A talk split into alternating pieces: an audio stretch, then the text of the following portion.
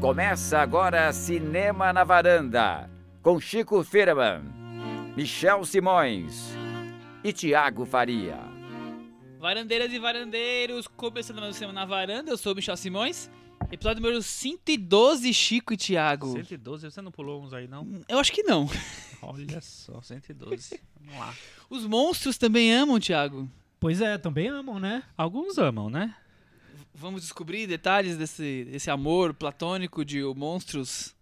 Não é tão platônico, não, hein? Não? É, eu tô achando Não, que é. é, É o- bem carnal? Muito pelo contrário. É, eu tô achando que é bem carnalzão. O título do episódio de hoje, claro, em referência ao filme A Forma da Água, de Guilherme Del Toro, o grande indicado ao Oscar desse ano, com 13 chances de vitória, Chico, 13. é o favorito? Tá na front, ru- front runner? É, porque apesar de as coisas estarem meio confusas ainda, ele teve três indicações, ele ganhou uns prêmios aí que a gente vai Nós falar vamos falar daqui, daqui a pouco. mas ganhou os principais prêmios, então... é Mas um- cai naquela coisa que a gente, ele falou, a gente falou já, né? Que ele tem condições de ser indicado a várias coisas, porque ele tem efeitos especiais, Exato. ele tem, enfim. Ele consegue entrar em várias categorias. Exatamente. Muito Além bem. dele, temos Vamos falar do um filme, filme do. que esteve em pauta aqui na varanda várias vezes, porque, afinal de contas, envolve todo o dinheiro do mundo. E a questão do abusador da semana que. Tem abusador, já- ele tem já- salário defasado, Já tem teve feminismo, tem Temas repetidos, aí né? que- Já teve várias vezes na semana. Finalmente chegou a vez de falar desse filme, Chico Firman. O filme que apagaram Kevin Spacey. Infelizmente, né, Michel? É, isso aí Filme nós vamos deixar pro novo- Meta Varanda. Filme novo do Ridley Scott, que tá aí de volta. Bem rapidinho, né? Ele, ele deu uma demonstração de que é um diretor Ele ágil aí. Fez filma- um filme, refilmou em nove dias. Não tem, Tem tempo um- ruim pra ele. Tem um quesito no Guinness Book of Records de refilmagem Tal- mais rápida. Talvez ele se candidate aí, né? Incrível o que ele fez com esse filme, né? Bom, são os dois filmes, os temas da, da semana, além de outros temas tão importantes quanto que nós vamos discutir aqui no programa de hoje, certo, Chico Firman? Certo, Michel. É pra falar já quais são? Vamos começar com o abusador da semana? Vamos por aí? Vamos começar por com o abusador, que é pra já botar lenha na fogueira. Não tem um abusador essa semana, é uma história já antiga, digamos assim. É um velho abusador, né? Harvey Weinstein. É o Harvey É o- Weinstein. é o primeiro, é a o Cris, pioneiro, a Cris é deu spoiler, furou a introdução do, a Cris é- querendo falar do É, outro. Estamos falando de Harvey Weinstein, estamos falando de uma turma que resolveu contar mais detalhes sobre as coisas que a incomodam e que estavam escondidas essa, essa semana. E que envolve Quentin Tarantino, envolve filmagens de Kill Bill. A coisa está exposta, hein, Thiago? Pois é, ela deu uma entrevista pro New York Times e jogou tudo, todos os podres que estavam ali guardados. Ela antes tinha ameaçado falar sobre tudo isso, mas disse: Olha, gente, preciso de um tempo. Tô com muita raiva. Tô mu- muito, muito nervosa, então preciso de um tempo para processar tudo isso e depois eu vou dizer. Aí acabou dizendo mais sobre Harvey Weinstein, reafirmando todas as denúncias contra o Harvey Weinstein, né, de assédio sexual e tudo. É, Contou detalhes, contou do- detalhes das do que situações que, ela viveu. Mas acabou que o que repercutiu mais foram as denúncias sobre o Tarantino, que ainda não havia aparecido em todo esse noticiário sobre assédio e tudo mais. Ela diz que não houve assédio nem tentativa de assédio sexual, mas que teve um caso ali de uma cena no filme Kill Bill em que ela foi usada é, de um jeito irresponsável é, numa situação que não, não, o Tarantino não recorreu a um dublê e houve um acidente de carro e ela sofreu ali, quase morreu, né? E, e a- as filmagens ficaram escondidas, ela não tinha acesso até pouco tempo atrás. Quando ela finalmente teve acesso e jogou no New York Times, quem quiser ver. O Pois é, acidente de não- carro não é só só. dá pra ver o YouTube. Ela jogou no Instagram dela também. Falou que o. que aliviou um pouco o caso pro Tarantino, dizendo que ele se responsabilizou pela situação, tá se sentindo muito mal por tudo isso e, e tal. Mas o que ela expôs foi uma briga por um bom tempo pelos direitos a essa imagem, né? A essas imagens do acidente. Enfim. Ô, Chico, Tarantino é um irresponsável ou é muito mais que isso? Olha, eu acho que durante muito tempo a figura do diretor em Hollywood, ainda mais um diretor tão icônico como o Tarantino, no auge do seu, do Prestígio. seu prestígio, eu acho que é muito fácil até aconte- acontecer esse tipo de, de coisa, né? De, do cara Não, vai você mesmo assim desse jeito mesmo, vou fazer do jeito que eu quero. Eu acho, acho que deve, é uma coisa que deve se repetir muito. Eu acho que hoje em dia os caras devem estar com mais medo de assumir certos riscos e, sei lá, se expor, né? De uma certa maneira, e talvez seja mais, mais fácil que evitar esses problemas. Mas eu acho que deve ter acontecido muitas vezes e com muita gente. É, eu também acho que é por aí que as pessoas perdem o controle, né? O poder, as, e aí perdem qualquer questão de segurança. Eu diria que o Tarantino tem momentos meio James Franco do filme The Room, assim, e outros diretores também, de completamente absurdo. É, tem até uma cena no The Room que o personagem que o James Franco interpreta, o diretor Tommy Wiseau, tá lá agredindo uma atriz e a equipe vai lá repreender o diretor e ele fala, mas Hitchcock não fazia isso? Mas É. outro diretor não fazia isso? Então, eu também posso fazer. o pior que diretor... fazia. Fazia, Ele né? As, falava, diretor é sinônimo de ditador, né? Eu achei, achei aquilo as histórias engraçado. do Hitchcock e Marne são bem É, fortes tem- também, tem, né? Tem várias histórias no cinema, né? Tem Tipo, várias, nos dois filmes. No que, Pássaros também. Imagina, gente, se essas atrizes da era de ouro de Hollywood agora, Tudo viesse à velhinhas, tona. decidissem contar o que elas viram e o que elas viveram, né? Bem, Não sei. Entrevistem, sei lá, Jane Fonda, vamos ver o que ela tem pra dizer sobre o que ela viveu. Entrevistem a, a Tippi Hedren. Nossa, a Tippi Hedren deve ter sofrido Kim muito. Nova que tá viva ainda? Kim Nova. Eu acho Sim, que tá, viva. eu acho que Entrevistem tá, a Kim sim. Nova que vamos ver o, o que aparece aí. O que você achou da polêmica da Uma Thurman? Eu achei super forte o depoimento dela. E é, e, e é isso, né? Ficou essa, essa coisa assim. Nenhum- nenhuma das atrizes estava imune, né? Porque, porque no começo tinha aquela sensação: ah, será que são só essas atrizes de um escalão menor e tal? Ah, imagina, uma turma. Então. Foi todo mundo, né? E aos Ela era, elas vão se ela era estrela do Kill Bill, estrela. né? Ela é, era imagina. personagem principal personagem principal num filme. filme que tem essa carga de ser até um filme em que a mulher tá no, no comando, né, no poder, imagina, e a protagonista passando por um abuso psicológico desse tamanho.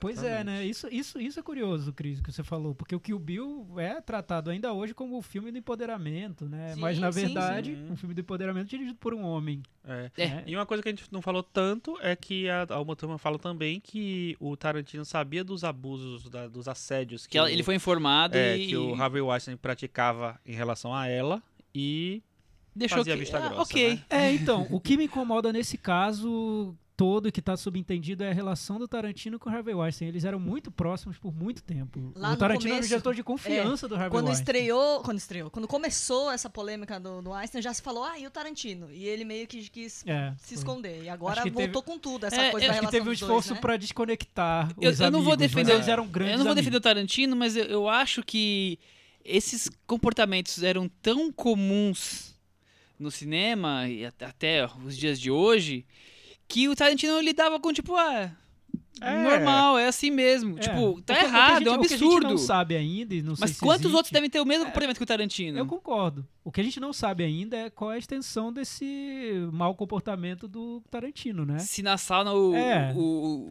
o Einstein ele- contava ele vantagem só- e ele ficava dando risada junto, Exato, vai ele saber. só era conivente, ele fazia algo, estão tentando abafar a participação dele em alguma coisa, não sabemos. É. Também pode ser que ele pode, ele pode não ter feito absolutamente nada, e enfim, tá aí, totalmente inocente, a gente não sabe, mas que é estranha essa amizade, é, né? A gente sabe que era uma amizade muito forte. Sim.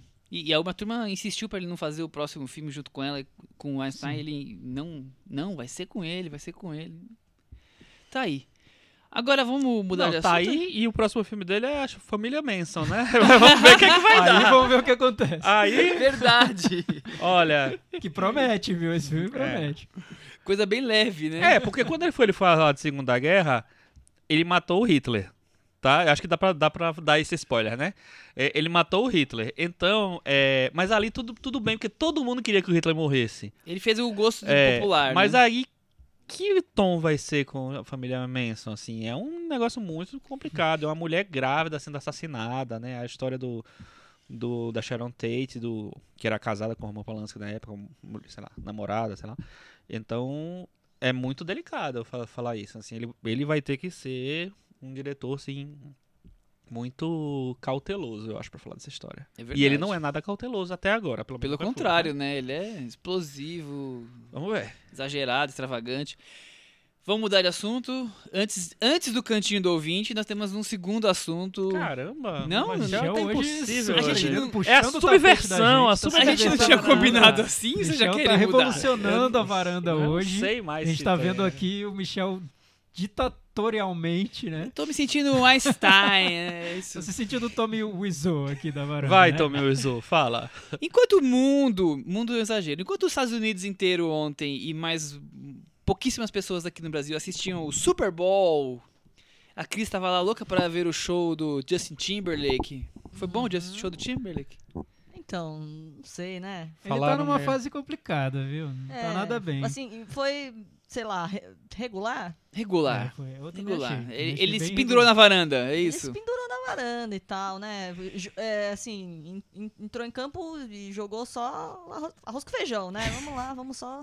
Enquanto a Lady. Gaga se pendurou do estádio e veio descendo, É, né? Ele, foi se no pendurou- garantido porque da, última, da, da vez com a Janet Jackson, não- coisa, a coisa desandou. Foi mais escandalosa, A né? coisa foi bem escandalosa. Até, até hoje as pessoas estão tentando entender o que aconteceu, quem é que teve aquela ideia de Jerico, né?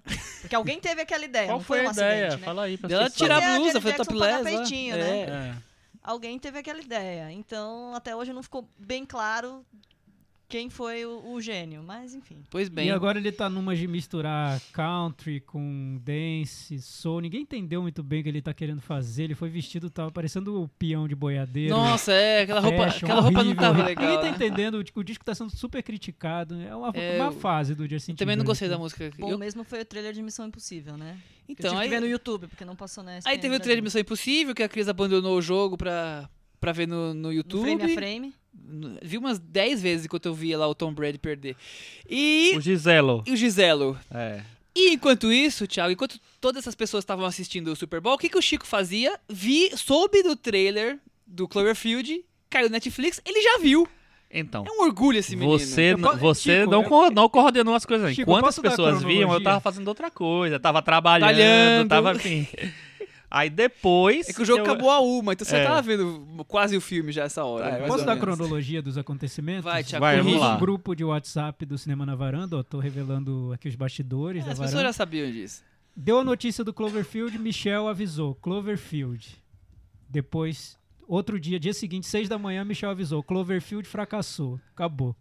Foi isso. Então, que aconteceu. Foi, é verdade. A Foi isso. Durante a madrugada, algo aconteceu de muito ruim com Cloverfield. É, o Chico viu e outras, todas as pessoas que eu conheço no Letterboxd viram e deram a mesma nota. E foi bem baixa, né, Chico? Conta pra gente. Foi bem Cloverfield. baixa. Pois é, Cloverfield, esse terceiro filme da, do Cloververse, né? Cloververse. do Cloververse, é, na verdade, ele seria um, é, era um filme, um projeto independente, uma, uma outra coisa, não tinha ligação com nada. Se chamava God's Particle, né, a partícula de Deus. É, e aí, acho que se eu não me engano, ele foi concebido em 2012, começaram a, a planejar o filme, a, a escrever roteiro, essas coisas. Um belo dia ele foi comprado pela Paramount.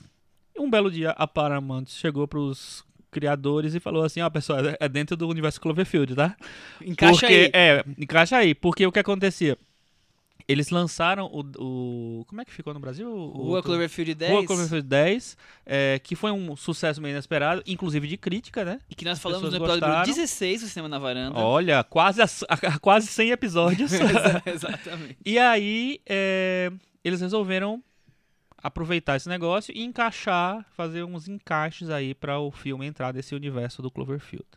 Chamaram o Ridley Scott pra refilmar ou não? Não chamaram, porque se tivessem chamado, talvez tinha funcionado. Não, não sei. é, então. Aí o que aconteceu? O filme, que era apenas uma ficção científica com umas intenções filosóficas, porque fala de paradoxos temporais e tal, é, e, é- e tem uma estrutura meio sub-alien e tal, que a gente já viu, inclusive, mais bem feita no, vi, no vi, Vida, Vida, Vida, né, do ano Vida. passado, que é, um, é meio que um, um- um pastiche do Alien. É, nesse filme ficou tudo uma bagunça, porque o filme é fraco em relação à a, a, criação de personagens, a criação de, de uma trama ali. É, ele é muito fraco quando ele vai tentar conversar com o universo Cloverfield. E os o, o desfecho de tudo, dos personagens, da, da, da trama principal tal, é muito sem graça, é muito bobo. Tem uma cena super. é, super frágeis mesmo de texto, sabe? Umas, umas ideias bobas, umas, umas coisas. Nossa, quer dizer que eu esperei tudo pra isso, sabe? Pra e- o fim eu- da, dessa personagem principal ser exatamente esse. Então é um filme que desperdiça, inclusive, um, e- um elenco muito bom, que foi é, até surpreendente, assim, reunido lá, assim. Tem o David Oyelowo, do que fez o Selma, tem o, o Chris O'Dowd, que é um comediante que faz muita coisa aí, a gente gosta, né, inclusive dele, o- fez o Missão Maria do Casamento. É, tem, a, tem até um personagem brasileiro, um ator não é muito conhecido, que se chama Monk Acosta. É o nome do personagem brasileiro. É um Monk nome super comum Acosta. aqui. É, né? super comum, né? Podia tem ser toda a esquina. Né? Enzo Acosta. É, Valentina. É, mas, mas Monk, é, toda esquina de São Paulo tem um Monk Não, Acosta, é o que né? mais tem. E é isso. Então o filme, ele, assim, ele é, ele é desconjuntado. Ele pa- parece que ele seria desconjuntado de qualquer jeito, mas com esse- essa inserção no- forçada no universo Será que Cloverfield, foi uma jogada de marketing a, in- a inserção no universo Cloverfield? Não, total. Será? total. Eu acho mais ainda. que Foi uma Será? jogada, belíssima jogada de marketing pra fazer muita gente assistir a um filme ruim, né? Sim, e é sim. isso que tá sendo É isso que eu tô- comentado é, hoje, eu tô né? e aí, A se ele- maneira como a Netflix encontrou de vender um filme ruim de uma maneira brilhante, porque hoje tanto de uma multidão viu esse filme já, Porque né? imagina, a Paramount viu que o filme tava uma bomba, falou, Netflix, você não quer lançar? Você põe Cloverfield aí. Então, teve um pouco disso mesmo. e Porque aí você lança no meio do Super Bowl e faz Foi, um... foi uma é, bela sacada comercial É. que durou a madrugada e, claro, muita gente vai ver ainda, também dá pra dizer que não, mas Uhum. hoje o filme já perdeu a força que tinha na madrugada, porque hoje muita gente já tá falando mal, né? Eu É. li vários artigos É, a- acho- aca- eu- eu- acabando com o Eu filme. não vi um- É. uma crítica média. É, eu Não, não vi, tem. é de, é de um meio ruim total pra baixo, e é. absoluta, assim. Dizem É. que é um telefilme vagabundo, mas Chico, que foi o nosso enviado especial Ao ao Cloververso, tá bem, né, Chico? Você tô, é. não, não tá tão abalado assim. Tô bem, pelo menos eu voltei, né, Voltou. pessoal? Consegui voltar. Ele cai da varanda, fica na varanda. Ele cai muito da varanda. Ele cai muito, mas, tá vendo? mas lá também os monstros também amam ou não? Hum, olha, os monstros, eles. Vamos dizer que eles não estão muito no filme. Entendi. Tá bom, que pena, né? É, Cloverfield tudo bem, monstro tudo é bem. tipo o Guilherme Del Toro realista, assim, não existe. Vamos pro... Vamos pro momento agora, então. Vamos começar o programa normal agora, né? Olha! Aquele momento do Thiago que ele encanta. Cantinho do ouvinte. Com o Thiago Faria. Sim, Cantinho do Ouvinte. Enviem mensagens lá pro nosso blog, cinemanavaranda.com. Essa semana foi muito legal. Muita gente comentando The Post e muita gente falando mal de The Post. Eu acho que é uma unanimidade negativa aqui no nosso blog. É, e não, eu não vi isso nos outros sites. É, mas- Não, mas muita muita gente gostou. gostou, muita gente é, gostou, né? gostou. No- os varandeiros estão todos unidos no ódio ao The Post. Somos um clubinho, Thiago? Somos, somos sim. A Nídia, por exemplo, ela, ela até ela falou sobre The Post, não gostou muito do filme, mas ela falou, ela fez uma pergunta pra gente. Ela queria que a gente fizesse programas de biografias, que a gente tratasse da carreira e trajetória de um ator ou de uma atriz. E ela falou sobre Meryl Streep. Ela fez a pergunta pra gente: ela é superestimada ou ela merece esse frenesi em torno dela? E ela disse o seguinte: talvez haja o problema da persona da Meryl Streep ser maior que alguns personagens que ela interpreta, como foi a personagem do The Post. Seria agora um problema frequente em filmes com atriz? Olha só, a Nidia já jogou uma polêmica, uma batata quente aqui pra varanda, Chico. É, eu tenho uma opinião sobre a Meryl Streep que é o seguinte: é- ela, com certeza, ela é uma atriz que merece tudo que ela ganhou porque ela é uma grande atriz. Ela tem muitos belíssimos papéis e tal. O que eu acho é que ela tem toda a razão, a Nidia, né? Sim, A Nidia tem toda a razão quando ela diz que a Meryl Streep, a persona da Meryl Streep cresceu imensamente. Ela, ela é uma personagem já. Então, é tipo a Fernanda Montenegro no Brasil. Ela é uma personagem. Você nunca uma vai ver um filme, né, quase. com- é uma, uma peça, um, um, um programa de TV com a- uma atriz desse porte e você vai esquecer que, tem- que ela tá lá. O que eu acho é que a, a Meryl Streep, ela, ela começou a... Nos últimos, sei lá, 10 anos, até mais, ela assumiu tantos tiques de interpretação, até pra tentar, sei lá, dar uma diversificada no que ela faz, que eu acho que ela esses tiques estão ficando muito pra mim visíveis demais, Tá então ficando manjado, Chico? no, eu acho, no, no The Post isso me incomodou muito, porque tinha várias coisinhas que ela fazia, jogava a cabeça assim e tal, é, que eu sou pra fazer uma, uma mulher meio avoada e tal. que eu achei, nossa, eu achei tão artificial, sabe? Não achei que funcionava assim. E ela uma super atriz, assim, uma grande atriz, já me, me emocionei muitas vezes com ela. Mas eu acho que esse problema acontece mesmo, assim, a- os filmes agora eles ficam um pouco reféns de quem é a, de de uma atriz desse porte, como a Sim. Streep. Concordo, Chico. Pra quem tá ouvindo o podcast, vocês perderam aqui a interpretação do Chico fazendo a Meryl Streep avoada, dando leves mexidas no pescoço e com a mão acima do Foi uma da imitação fronte. que Foi- eu foi- indicaria eu, ao eu, Oscar. eu fiquei Indicaria. impressionado. A Cris também perdeu, Eu tá? incrível, Ficou ali incrível. A gente, a gente vai no fazer um notebook dia só, a mas perdeu. em vídeo da- É, da, varanda não, com porque esse- momentos do Chico Esse momento, interpretando a Meryl Streep. inigualável. Eu concordo com o Chico. Obrigado, gente, obrigado. Eu tô tentando esse Oscar já faz tempo.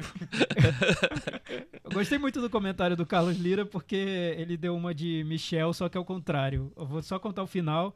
Ele falou sobre The Post, ele muitas críticas ao filme, ele termina assim: The Post é o pior Spielberg do pior Spielberg. Acho que deram pro filho do Spielberg filmar. Depois desse, dá até medo de rever seus clássicos, porque olha, Spielberg pode se tornar um artista do desastre. Ah, que é isso. Frase seguinte: Com muito amor ao Spielberg, esse filme é regular. Não, mas peraí, aí eu confundi agora. É, acho que no final bateu o amor e. Acho que ele foi traído pelas palavras do final. Carlos, não tenha medo de rever os filmes do Spielberg. Eu revi o ano passado Contatos Imediatos e continua maravilhoso. Vai na fé. Ana Rúbia, a mensagem mais legal da semana, eu acho. Oi, pessoal. Sobre The Post, a Cris fez uma ótima referência a Dawson's Creek, pois me senti. O que seria uma ótima Olha referência só, da é Dawson's essa Creek, agora Perigoso. Pois me senti o próprio GIF do Dawson chorando depois de assistir a esse filme. Esse Fiquei me, GIF é maravilhoso. Maravilhoso, um é um clássico. Fiquei me perguntando onde estava o filme que fez o pessoal chorar nas sessões privadas antes do lançamento. Pois é, a gente também tá querendo saber, Ana Rúbia. Acho que exibiram uma cópia especial para a imprensa americana. É. ou capricharam no coffee break, né? Que sempre é uma saída ali nessas sessões Tinha uns de cookies imprensa. É, deliciosos. uns cookies maravilhosos. Spielberg passou apertando a mão de cada um. A trilha, ela continua falando sobre The Post. A trilha desencontrada e equivocada me incomodou bastante. A sutileza passou longe. Acho que poderiam ter cortado pelo menos duas cenas de gente desenhando as coisas que davam pra entender na entre- nas entrelinhas do filme. Mas o filme parece ter funcionado pra muita gente. Na minha sessão tinha gente gritando pra Meryl Streep. Isso aí, mostra pra eles. Ou seja, Olha se só, envolveu com tá o filme. vendo? Já o Visage Villages, olha aí, Michel, pra você. Que maravilhoso um siga bem caminhoneiro com Agnevar Vardar. Maravilhoso esse comentário dela. Adorei. Eu, eu li esse comentário, Maravilhoso. Esse comentário já é um Já nosso tá no- primeiro é. concorrente. Não, É o que é segundo, né? primeiro, É o já. segundo. Já É. tem o outro da semana passada. Você tá anotando, a- anotando, Michel. Michel, essa é maravilhoso. Tô Nossa. anotando. Adorei e achei muito divertido, mesmo nessa coisa bem encenada, muito encenada do filme. Acho que só forçou muito na história dos óculos no final. Aí ela fecha agora sim, de um jeito brilhante, o comentário, que é: Esse programa tá uma reviravolta atrás de outra. O Chico vendo série, o Michel dando nota 8. Amanhã não espero nada menos que a Cris criticando um britânico ou o Thiago elogiando o Blade Runner do Villeneuve. Ganhou, já ganhou pra É meu seu, voto. Meu é seu, Ana voto é seu, Ana Rubia. Passa lá na portaria pra pegar seu brinde. Nossa, maravilhosa. Você ganhou o cantinho do ouvinte dessa na semana. frente. Na Rubia, nota 10. Arrasou, arrasou, arrasou. Falei pra ela que primeiro tem que ver o Blade Runner do Um falou dia, isso. quem sabe. Será que isso vai acontecer um dia? Quem sabe você se empolga com o Ridley Scott hoje Quem e, sabe, né? Quem e sabe. vê o Blade Runner novo. É, vai ver, porque o Blade Runner talvez ele ganhe alguns Oscars. Ô, ô, Chico, É uma em- deixa. Falando em Oscars, Uma deixa. traz o seu momento maravilhoso do boletim do Oscar, vai. Pois é, gente. Guillermo del Toro ganhou o prêmio, o prêmio, Prêmio. do Directors Guild of America, é, do, é, que é o sindicato dos diretores de cinema. Eles premiaram o Guillermo del Toro por A Forma da Água. Ele ganhou também o Producers Guild of America já faz um- alguns dias. E ele tá ganhando tudo. Ele ganhou o melhor diretor e filme no Critics' Choice. Ele ganhou o melhor diretor no Globo de Ouro. E ele ganhou o que mais? Teve mais alguma coisa que ele ganhou que eu não lembro o que é. Enfim, e ele é o filme mais indicado ao Oscar. Então eu acho que o Guillermo del Toro chega agora na reta final com muita, muita força.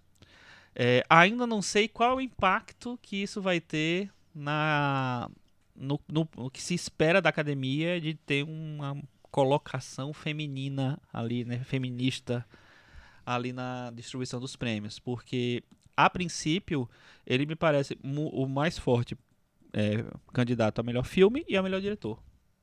Mas será que ele vai ganhar os dois? Será que um vai, vai, vai pro Lady Bird? Será que um, o Três Anúncios ainda tem chance de ganhar um, do, um dos dois? Não, né? Só o melhor filme, mesmo sem o diretor indicado? Tá muito bagunçado, Veremos, assim, né, é. Chico? Mas assim, tudo aparece. Tudo, Mas pr- primeira é. coisa, três filmes na disputa, digamos assim. Acho que não tem. Corra não Olha, tem chance acho, acho, nenhum que você, outro. acho que você se engana um pouquinho, Não, eu tô Michel. perguntando, tô- não, não, é estou que- afirmando. é que tá, tá muito confusa a competição, né? Hoje mesmo eu tava lendo um artigo da Vulture falando sobre o momento em que tá a competição do Oscar, né? Uhum. Que eles dividem em, em fase 1 e fase 2. Fase 1 é até o dia da indicação, fase 2 é até o dia 28 de fevereiro, que é quando Quando tem os a- votos. a- termina o prazo de votação. E eles dizem que nessa fase 2 começa a ter um outro jogo ali entre os filmes de divulgação e o que vale nesse momento mais do que tudo é a mensagem que o filme passa, assim, a importância do filme, o peso do filme, né?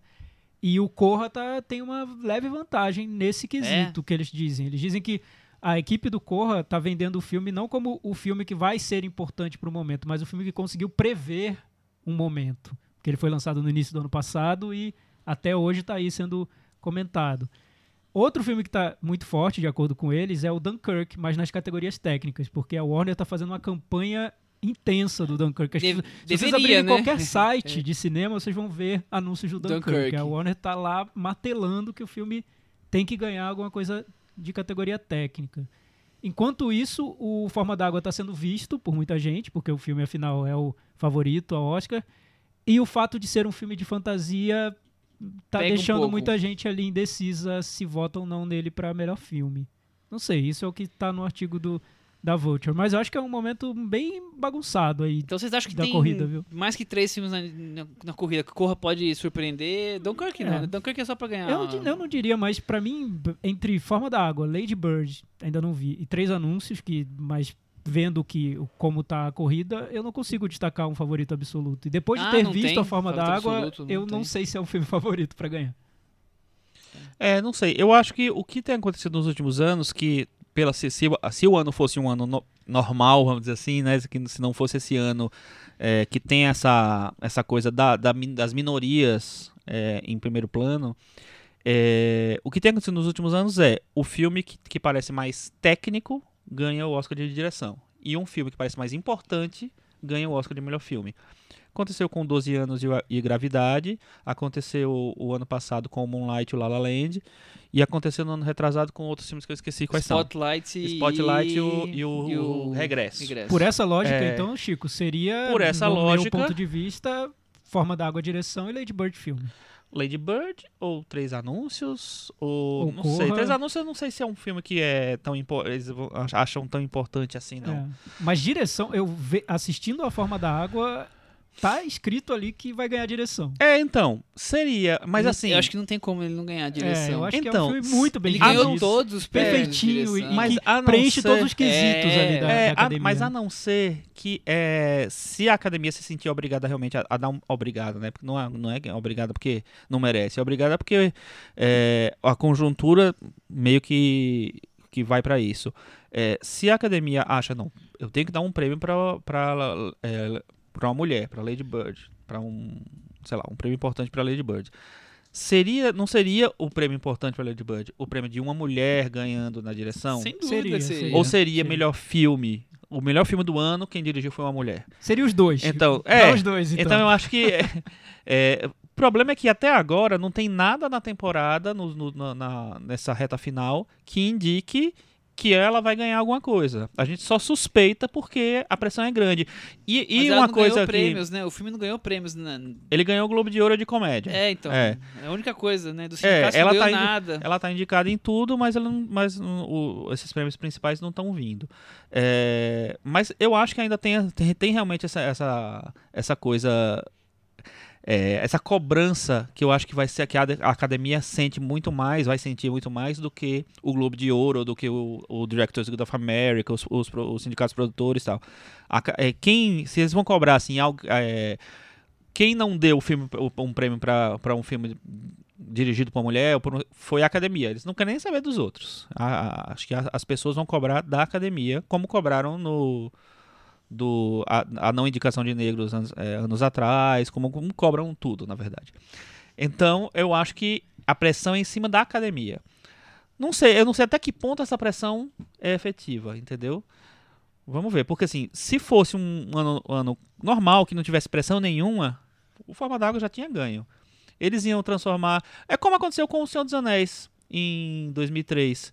É, o Senhor Anéis não, nunca fez um, um- um estilo de prêmio da academia, né? Inclusive, depois a gente vai né, fazer esse programa do filme do Oscar. Filme do Oscar. Ele nunca foi um filme do Oscar. É, mas era o terceiro filme de uma leva, de uma, de uma coisa, é, uma série milionária. Era um filme que, que representava todo uma, um. Tinha, tinha uma, uma, uma ponderação ali. é, que merecia, que parecia que merecia receber essa coisa. Tinha uma coisa de conjunto da obra um pouquinho. Então ele foi transformado num grande filme, num, num filme de Oscar. É, teoricamente a- abriu o caminho, né?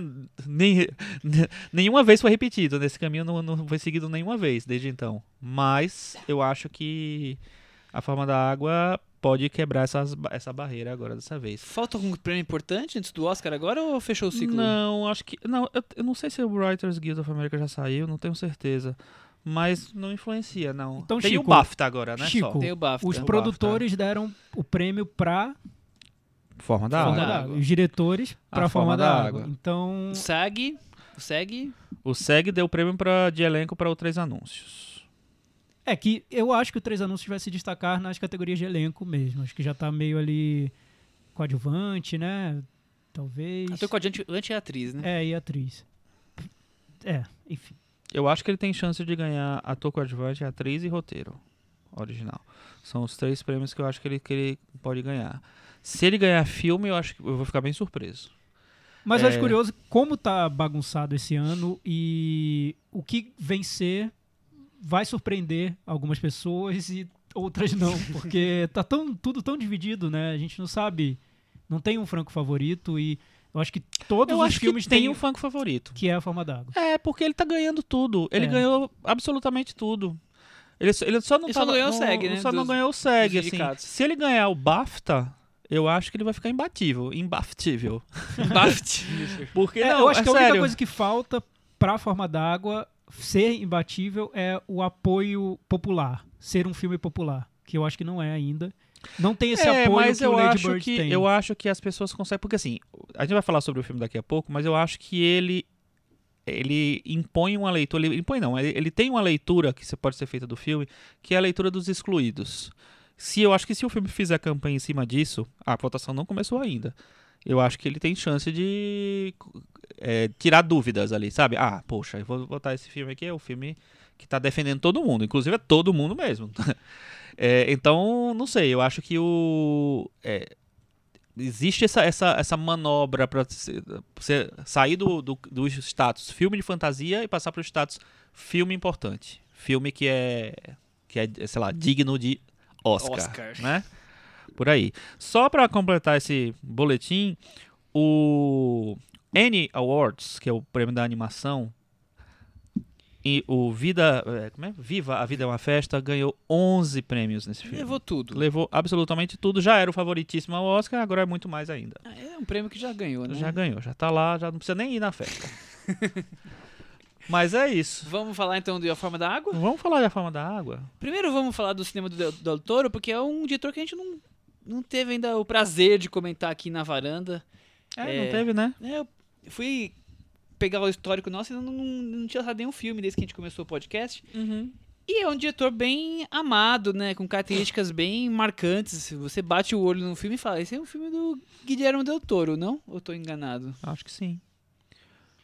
Gostamos, Thiago, de Sim, Del Toro? sim, eu sempre gostei, acompanho desde o início da, da carreira dele. Eu acho que ele foi um diretor, é um diretor que sempre fez questão de, de defender a visão dele, né?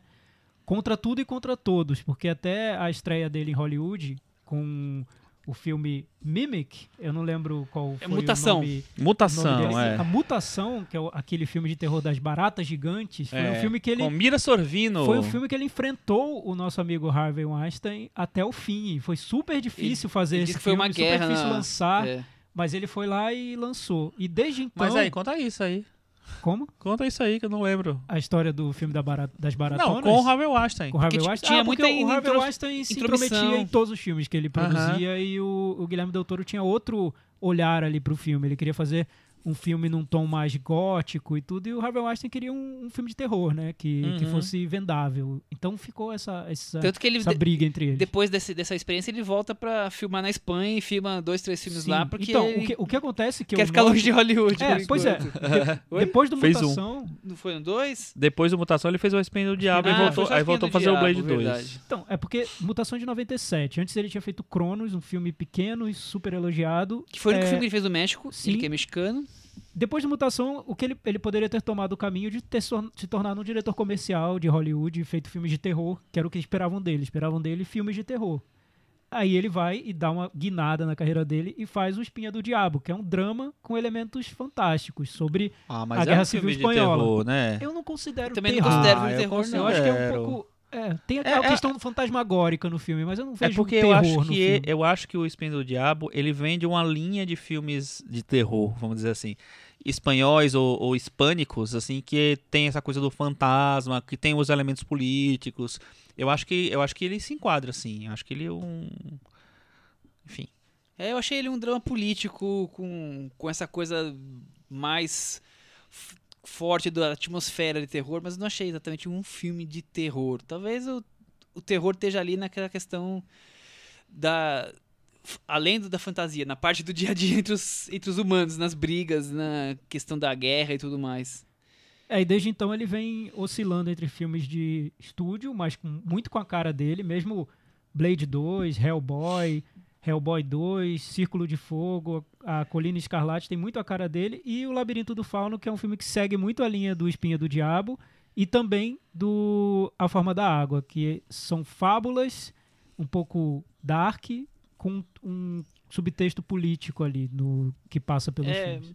É muito isso, o fantástico e o político andando juntos no cinema dele, né? A presença de monstros é quase quase em todos os seus filmes tem, tem a presença forte deles. Mas também eu vejo o, o Del Toro fazendo algo como o Tim Burton fez, outros diretores fizeram, de criar um, quase que um universo Del Toro, né? Então, é, ele tem tipo de monstro que se repete, ele tem alguma, algumas características que vão e voltam nos filmes, ele acabou criando aí o, o mundo Del Toro. É, eu, eu, por exemplo, eu assisti algum, tinha alguns filmes que os filmes de herói dele não tinha visto, eu vi no fim de semana. E eu vi Você fez maratona? Fiz maratona. Fiz maratona. Tive vários filmes que eu não tinha visto deles, uns quatro, só faltou Mutação. E tem, por exemplo, o, be o, o bebê que tá dentro de um, de um vidro no, no Espinha do Diabo, onde ele tem aquela bebida que ele toma. Aparece aquele vidro também no, no, no Hellboy, sabe? Tem várias pequenas referências que se eu não tivesse visto né, nessa ordem, tivesse tão na minha memória, talvez eu não tivesse nem pego. A coisa do ovo cozido, que nós vamos falar daqui a pouco, já tinha em outros filmes dele. Então, é, e fora a questão também do da questão política que tá lá em, em vários, né? Inclusive, ele repete o ator que é o monstro, né? O Doug Jones tá em diversos. Todos os monstros é o dele. Doug Jones, É né? Doug Jones, O Doug ó. Jones, inclusive, ele tinha feito no Hellboy um personagem que fisicamente, visualmente, é muito Parece parecido muito. com... É isso que eu tô querendo dizer. Ele, eu acho que, na verdade, aquele ele, ele personagem copia e cola era... as coisas do, do cinema dele e vai recolocando Ah, em não novos acho que é filmes. copia e cola. Eu acho que ele tem uma, tem uma, como você falou, tem um universo, ele tem umas referências, ele pensa daquele Não, é- jeito. Não tô falando de jeito crítico, não. É meio que exatamente isso. É, ele copia e cola, mas ins- inserindo ali dentro do universo. E combina bem. Eu, não Uhum. acho legal. Eu não acho ruim você beber na sua própria fonte. Sim, sim. O problema é que você bebe na fonte do outro. Nós vamos falar também disso daqui a pouco. ah, né? tem isso, né? Ah. Eu, eu acho interessante como ele, mesmo fazendo filme de filme comercial, filme de gênero, o caso do Hellboy pra mim é o mais marcante. Ele sempre consegue incluir nesses filmes elementos mais líricos, elementos que você não costuma ver nesse tipo de filme. Hellboy tem uma cena ali no meio do filme que eu lembro que é até poética, né? Você não espera encontrar no filme com esse perfil.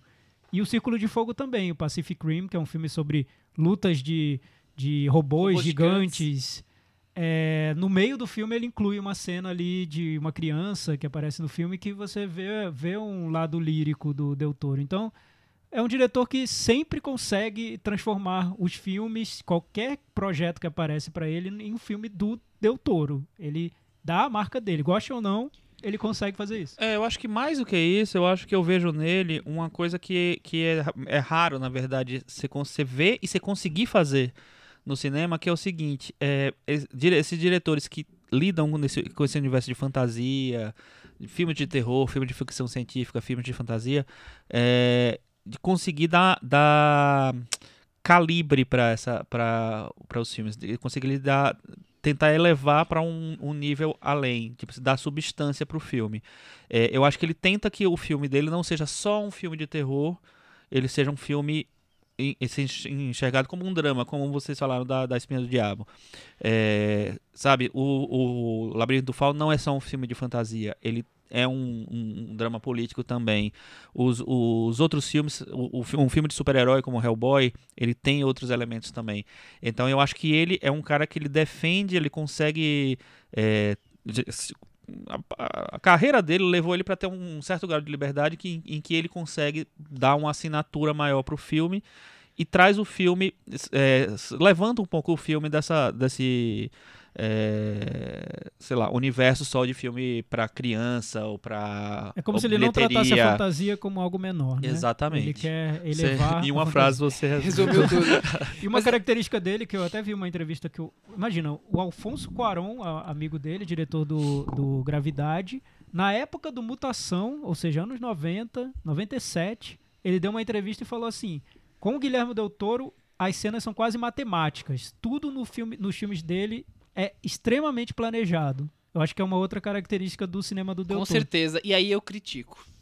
Por quê, Michel? Porque eu, o cinema dele eu acho tão vislumbrante é, a parte estética, tanta preocupação com a parte matemática, que eu, eu não me emociono. Eu acho que quando a coisa vai pra interpretação física ou, ou emotiva dos atores, ele carrega demais e a coisa sai do, do tom. Acho que fica muito forte. Espinha do Diabo, dos outros filmes todos, eu acho que a coisa não é a emoção tá na medida co- correta. Eu acho que ele não consegue equilibrar. Não é um grande diretor de atores, digamos assim. Eu, eu, Nem de grandes cenas de falas. eu, não- eu não nem eu co- concordo com você em, em certo ponto.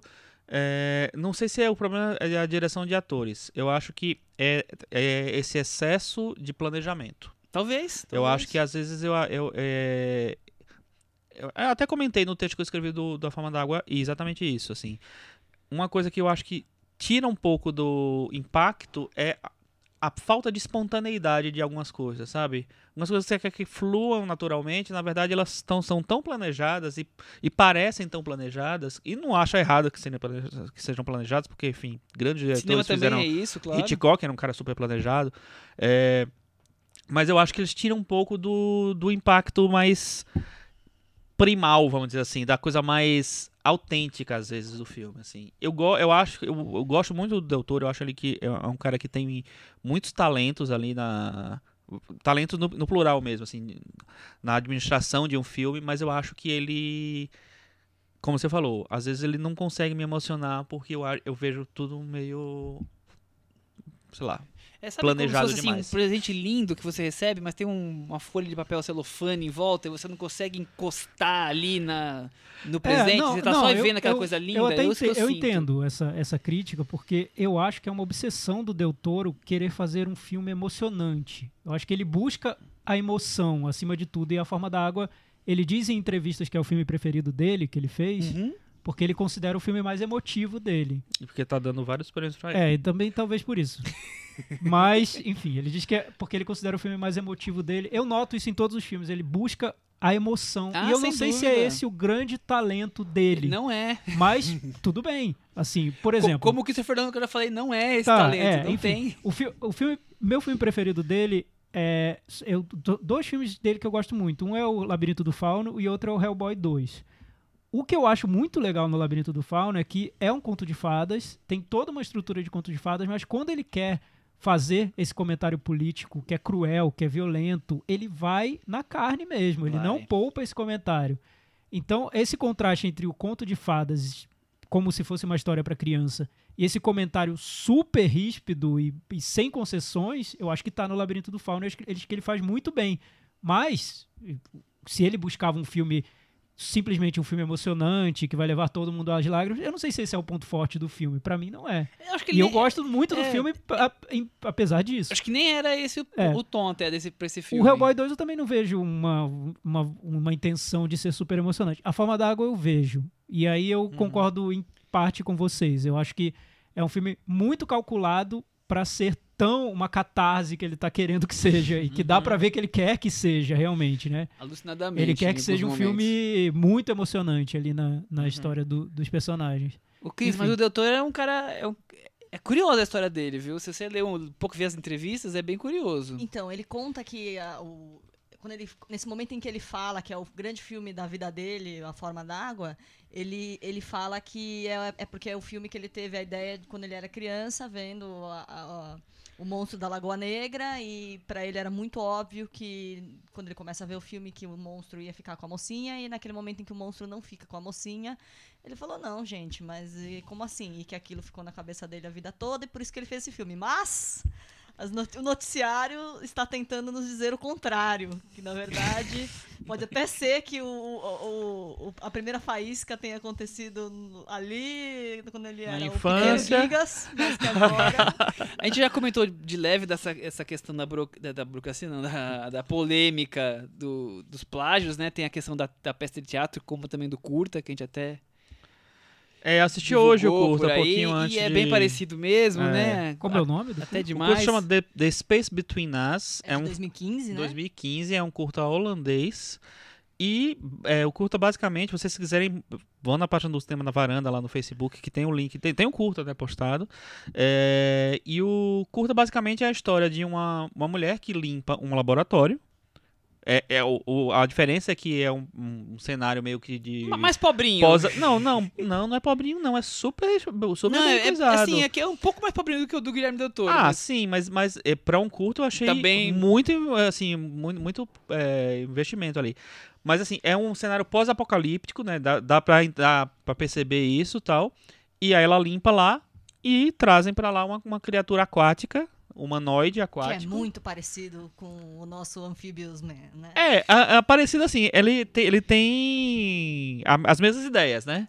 E aí é, tem essa coisa, ela. Enfim, aí vocês assistem pra não dar spoiler, porque é, é legal, dá, dá pra assistir, é bem legal. E. Mas não dá pra negar que A Forma da Água é um filme muito universo Del Toro, né? Ah, totalmente. muito. É, é É um por- filme que, É.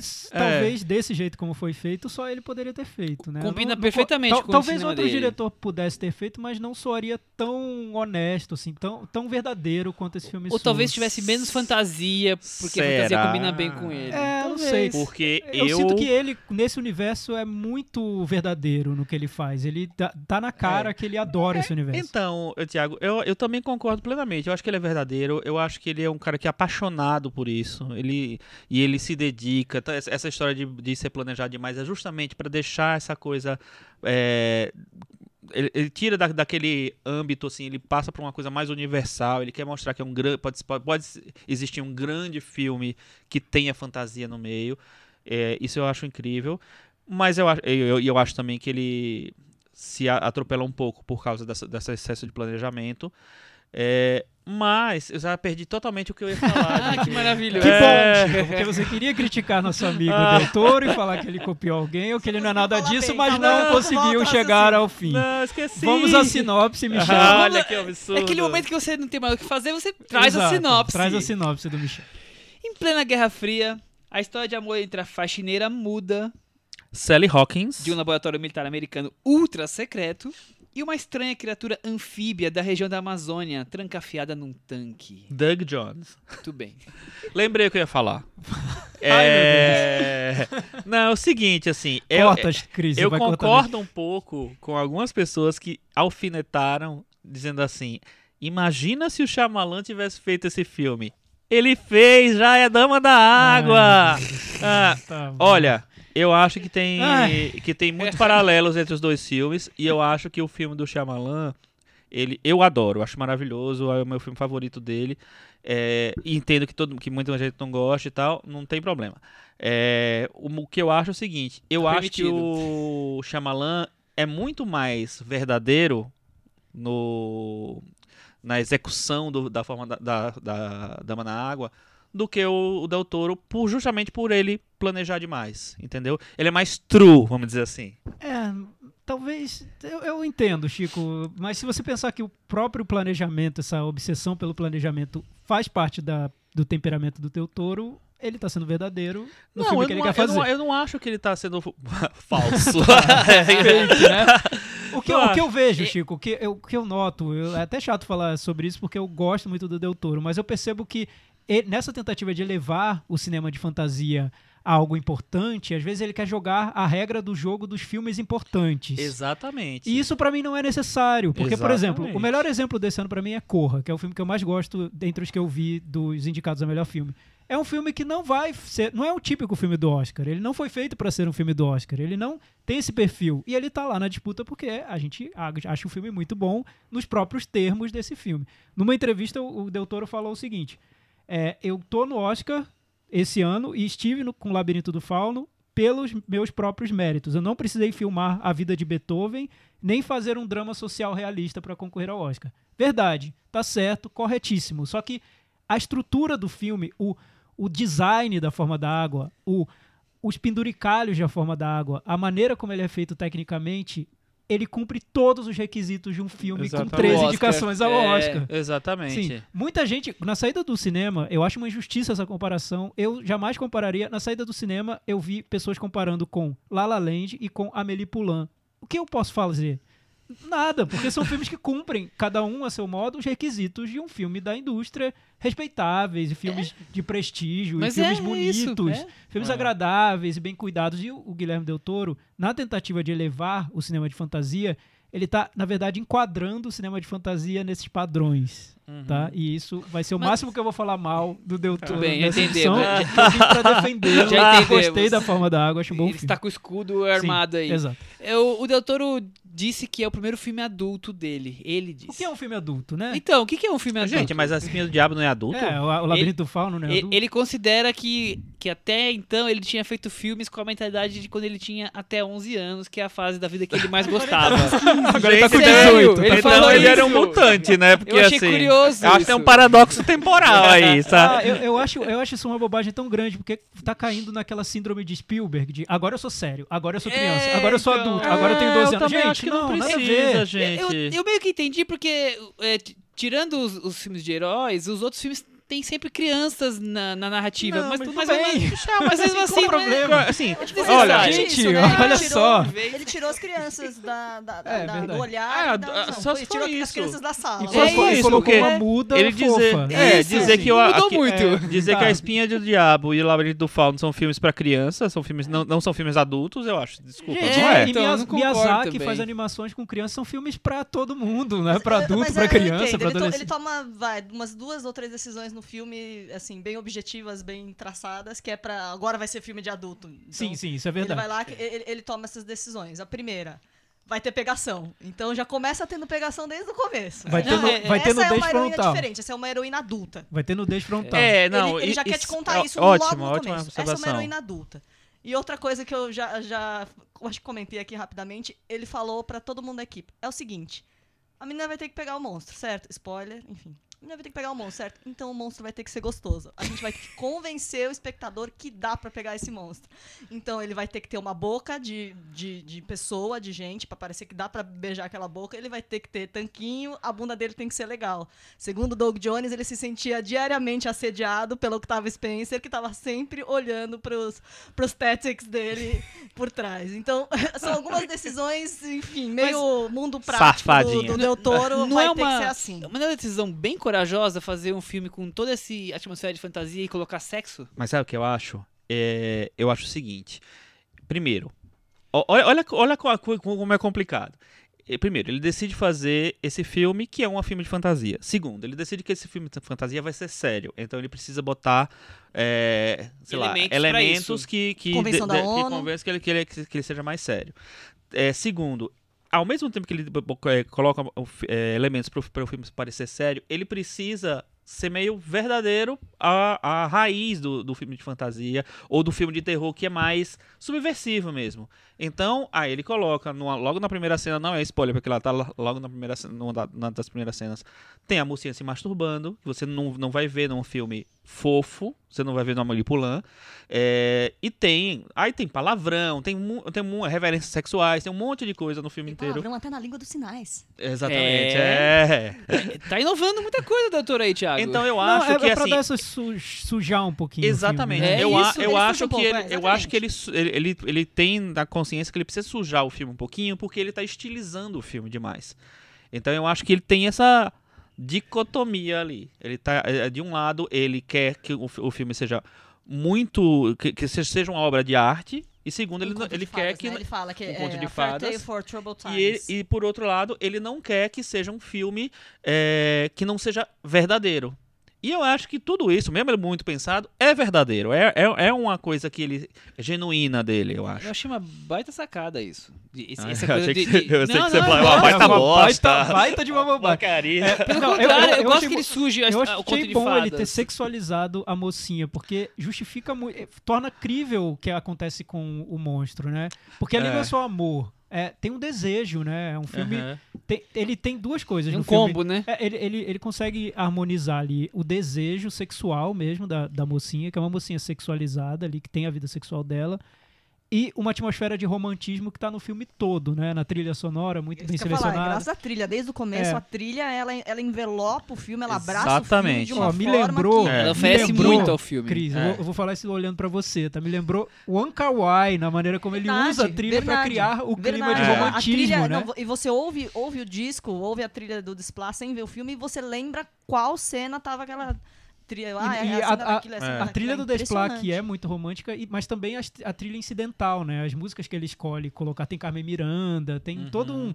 eh, músicas até meio surpreendentes ali para as cenas que ocorrem no filme, mas que dão esse clima de, de um, um encantamento, né? Um sonhar acordado. Ele, ele diz que, que o, o Labirinto do Fauno era, era um filme, um sonho lúcido, e acho que esse filme também tá tratando de temas realistas, a Guerra Fria principalmente, mas ao mesmo tempo numa atmosfera de total fantasia, de elevação. Os personagens estão elevados, estão flutuando, né, no filme. Bem isso, romântico, flutuando. O Thiago fez essa piadinha interna do Kawaii, olhou pra aquilo, mas ele tava querendo me provocar. Ah. Mas eu acho que tem pra quem não semelhanças sabe, sim, tô- eu tô, né? explica- tô Até, explicando. até na fotografia do filme eu acho que tem semelhanças. Eu acho que ele tem, se inspirou tem bastante sim. no Kawaii É, pra fazer eu esse também, filme. eu também vejo É, bastante coisa. É, não, pode ser, né? Esse, esse tom esverdeado que o filme É. tem. Até essa coisa de ficar comendo esse ovo cozido aí, É, ninguém esse não ovo para que- de comer, né? Nossa, que nem é muito ovo, do né? Mas isso é- Mas é bom que é, di- é dieta Mas isso aí é do dieta low Hellboy. isso é né? do Hellboy. Também, não, também é do Hellboy.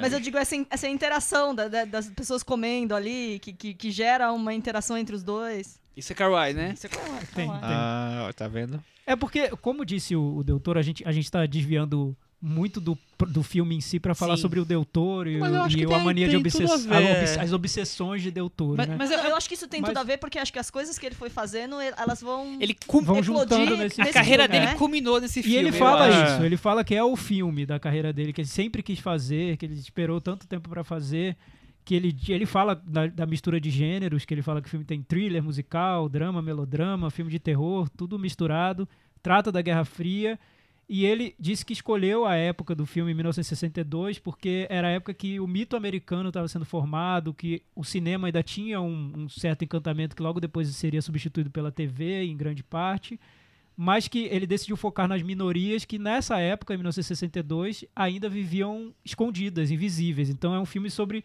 seres invisíveis, não só o monstro do anfíbio, o homem anfíbio, como a mulher muda, como o, o ami- melhor amigo dela que é um, que é um Que- homem gay, como a melhor amiga dela que é uma negra, e são pessoas que eram invisíveis naquela época. E né? todos discriminados de alguma, de Todos alguma discriminados forma de alguma. É, e também tem o estrangeiro e o próprio monstro é um estrangeiro. Ele representa. Acho que o monstro assim. representa tudo, né? É, eu acho que tem, tem uma- um momento do filme, isso pode soar jocoso, mas assim, tem uma hora do filme que, que me lembrou muito X-Men United. Entendeu? Assim, Nossa. todas as minorias Todas as juntas. minorias. É. É, ele, ele deixa, ele deixa muito claro, né? Tudo que Deixa muito claro. É um conto de tolerância e solidariedade. Isso tá muito claro no filme. Nem É. nem é necessário falar, porque tá, tá ali, né? E ele também resume que é um filme apaixonado pelo amor e pelo cinema. Essa parte do cinema eu também acho que está muito marcada. Isso que no filme foi o único ponto que eu senti um acessório que eu não consegui entender por que tá no filme. Não acho bonito porque eu gosto de realmente. cinema e qualquer homenagem ao cinema vai, É vai me válida. tocar. Eu vou falar, nossa, que bonito. Mas dentro do contexto do filme, o fato dela morar em cima de uma sala de cinema, gostar de ver na TV musicais e, e fantasiar musicais, não não sei, me pareceu um agrado pra quem gosta e de isso, cinema. E, isso ainda deu margem à segunda cena ousada do filme, né? Fora a, a primeira, a cena que vem antes aí, pra não dar spoiler, a pegação, é a cena do musical, né? Sim, sim. Então, hora eu falei, uma- ai meu Deus. tem o La La Land aí que muita gente tá comparando. Pra mim né? passou, mas na hora que começou a cena eu falei, gente, isso aí não vai Se passar. você comparar antes é porque elas só viram La La Land de musical nos É porque elas 10 viram no ano e- passado, é, no tá período do na Oscar, memória, né? e, e o filme tem isso, essa né? brincadeira com, com os musicais e com o cinema, né? Ela Sem mora em dúvida. cima de um cinema. dúvida. enfim. É. Vo- Você fez um, você pegou uma frase dele aí é, que ele diz que é um filme sobre estar apaixonado pelo, pelo amor, né? Ele, ele deu uma entrevista durante o Festival de Veneza, ele ganhou o prêmio principal, Leão de Ouro de Veneza, e ele fala exatamente essa frase. Ele fala que é o filme francês dele, porque ele fala que o cinema francês é um cinema que é apaixonado pelo amor. Cara, então, tá. Tipo pois é, Poulain, Ah, né? É, então, é- então. No comecinho é, É, muito Amélie então. É absurdo eu estar falando mal do filme que eu Mas gostei. Vocês estão ele me obrigando. Eu tô disse com uma faca na minha mão aqui, vou, vou cravar no meu peito. Mas enfim, não tem como não, não comparar, né? É- esse preciosismo do filme dele, aliado a um estilo mais pop, com referências pop e com vários penduricalhos fofinhos, leva ao Amélie Poulain, né? É alguma impossível a lembrança, gente né? não lembrar do Amélie Poulain vendo o filme. Até, até as- a forma das cores que É. o Genet usa tanto E a também. personagem É, da- a da- personagem então é total do mundo Amélie É, Poulain. pois é. Mas, e- mas eu acho e- que funciona bem no filme dele. É, funciona, sim. E você nota uma verdade. Eu acho que o filme me ganha porque eu sinto que tudo é verdadeiro no que ele quis fazer. É, talvez ele tenha exagerado nessa vontade de ser um filme agradável a, a um público muito grande, a- supostamente adulto, né? Ele quer fazer o filme adulto dele. É, os elementos, eu acho que sempre que o filme se afasta um pouco do casal e do vizinho, daquele microcosmo ali do apartamento dela, ele perde um pouco pra mim. Quando entra na história da, do, da, da máfia russa, da- dos soviéticos e do, do vilão, do Você Michael acabou Shannon. de pegar o, o próximo ponto que eu ia é, trazer. que eu então- achei super caricato de, de propósito, né? Sim, Mas sim. De propósito, mas eu acho que ficou um tom a mais. É, é. Eu acho que Eu, não... eu acho, essa- eu acho essa história inteira muito de canastrice mesmo, exagerada. Mas dá pra ver que é forçado. Que, é- É que é um tom de, forçado, de, é. de quadrinhos, né? De, de... Total, mas É, assim, você é, destoa que- do filme. Mas você sabe que... E a questão dos coadjuvantes, desculpa te cortar, Chico, a questão dos Sim. coadjuvantes que eu, eu acho todos um pouco bem desenvolvidos, pouco desenvolvidos. Eu acho que quando foge desse microcosmo, Eu acho o filme o desanda um Richard pouco. Jenkins bem desenvolvido. É, eu gosto muito Não, do não, acho o Jenkins. ele- Jenkins acho também, é. A narração dele no eu achei ele incrível, a narração dele eu achei É. Eu acho a história da. Otaviana, a história do russo, a história do. Otaviana? É, eu acho. Eu acho que ela tá ali fa- fazendo. Otaviana. Otávia! Até ficou, ficou charmoso. Eu, Otaviana. eu portuguesei o nome dela, gente. Normal isso. É, não, mas tudo bem. Eu também acho que, que tem um. um O o que Shannon- sobra ali. O, o, a personagem da Otávio, é, acho que sobra. Acho que o Richard Jackson é, é- é todo fechadinho. Acho ele, a interpretação dele maravilhosa. Acho sutil e tal. O, e o Michael Shannon. é, eu assisti o filme duas vezes. Eu, eu vi no Festival do Rio, ele abriu o Festival do Rio. E eu revi essa semana porque eu queria chegar a uma conclusão sobre ele, né? na minha cabeça. Que eu não tinha gostado tanto quanto eu vi no Festival do Rio. E aí eu vi e depois eu cheguei à conclusão que vocês saberão no final. E aí, o, o Michael Shannon, na primeira, na primeira vez que eu vi, me incomodou muito, muito, muito. Quando eu revi agora, me incomodou menos. Até porque eu já tava meio preparado pra ele. Ajuda, né? É, então eu enxerguei mais como o Thiago falou, como uma caricatura tal, beleza. É, mesmo assim, eu não gosto muito da interpretação. Inclusive, eu acho que o Michael Shannon se repete em todos os personagens que ele faz. É impressionante. Todos é, é o, um perturbadão lá. É quase uma Meryl Streep, né? Olha, E olha aí? Michael Shannon. Acho que ele vai gostar de ouvir O isso. Talvez, Michael Shannon tá talvez. ouvindo, certeza que ele tá ouvindo, e ele vai mandar um Talvez. e-mail reclamando. Talvez. E o, o Michael Stuhlbarg, né, que faz o... o... Um, um dos candidatos ao obreiro do ano, já temos um Cara, ele é candidato? candidatíssimo. Ele tá em três filmes indicados ao Oscar, Oscar. de melhor filme. Sempre fazendo o papel de um cara legal, né? Assim, É, é, é, depois mas- que é um cara meio duvidoso. De resto, É. é, um cara joinha. É, enfim, e aí o, o Michael Stuhlbarg também eu acho que eu- esse essa arco, né? Esse arco da, da- dele, eu acho que um, acho bobo mesmo. Acho que é um apêndice E acho que quebra um pouco essa atmosfera romântica que o filme constrói, na minha opinião, muito bem. É, E nesse ponto, esse ponto específico da atmosfera, eu acho que é- esse é o passo que o Guilherme Del Toro dá à frente em relação aos outros filmes dele, porque ele sempre ameaçou isso, mas nunca fez de uma maneira tão inteira quanto, como ele fez nesse filme. Uma atmosfera totalmente romântica e que Ah, quer te não. envolver nesse, Sem dúvida. como se tivesse um filme mais preocupado com esse lado das sensações do espectador do que com a própria trama, que é super simples, né? É uma trama que a gente já viu em vários filmes e você pode dizer que ele imitou dezenas de Ah, filmes, sim. né?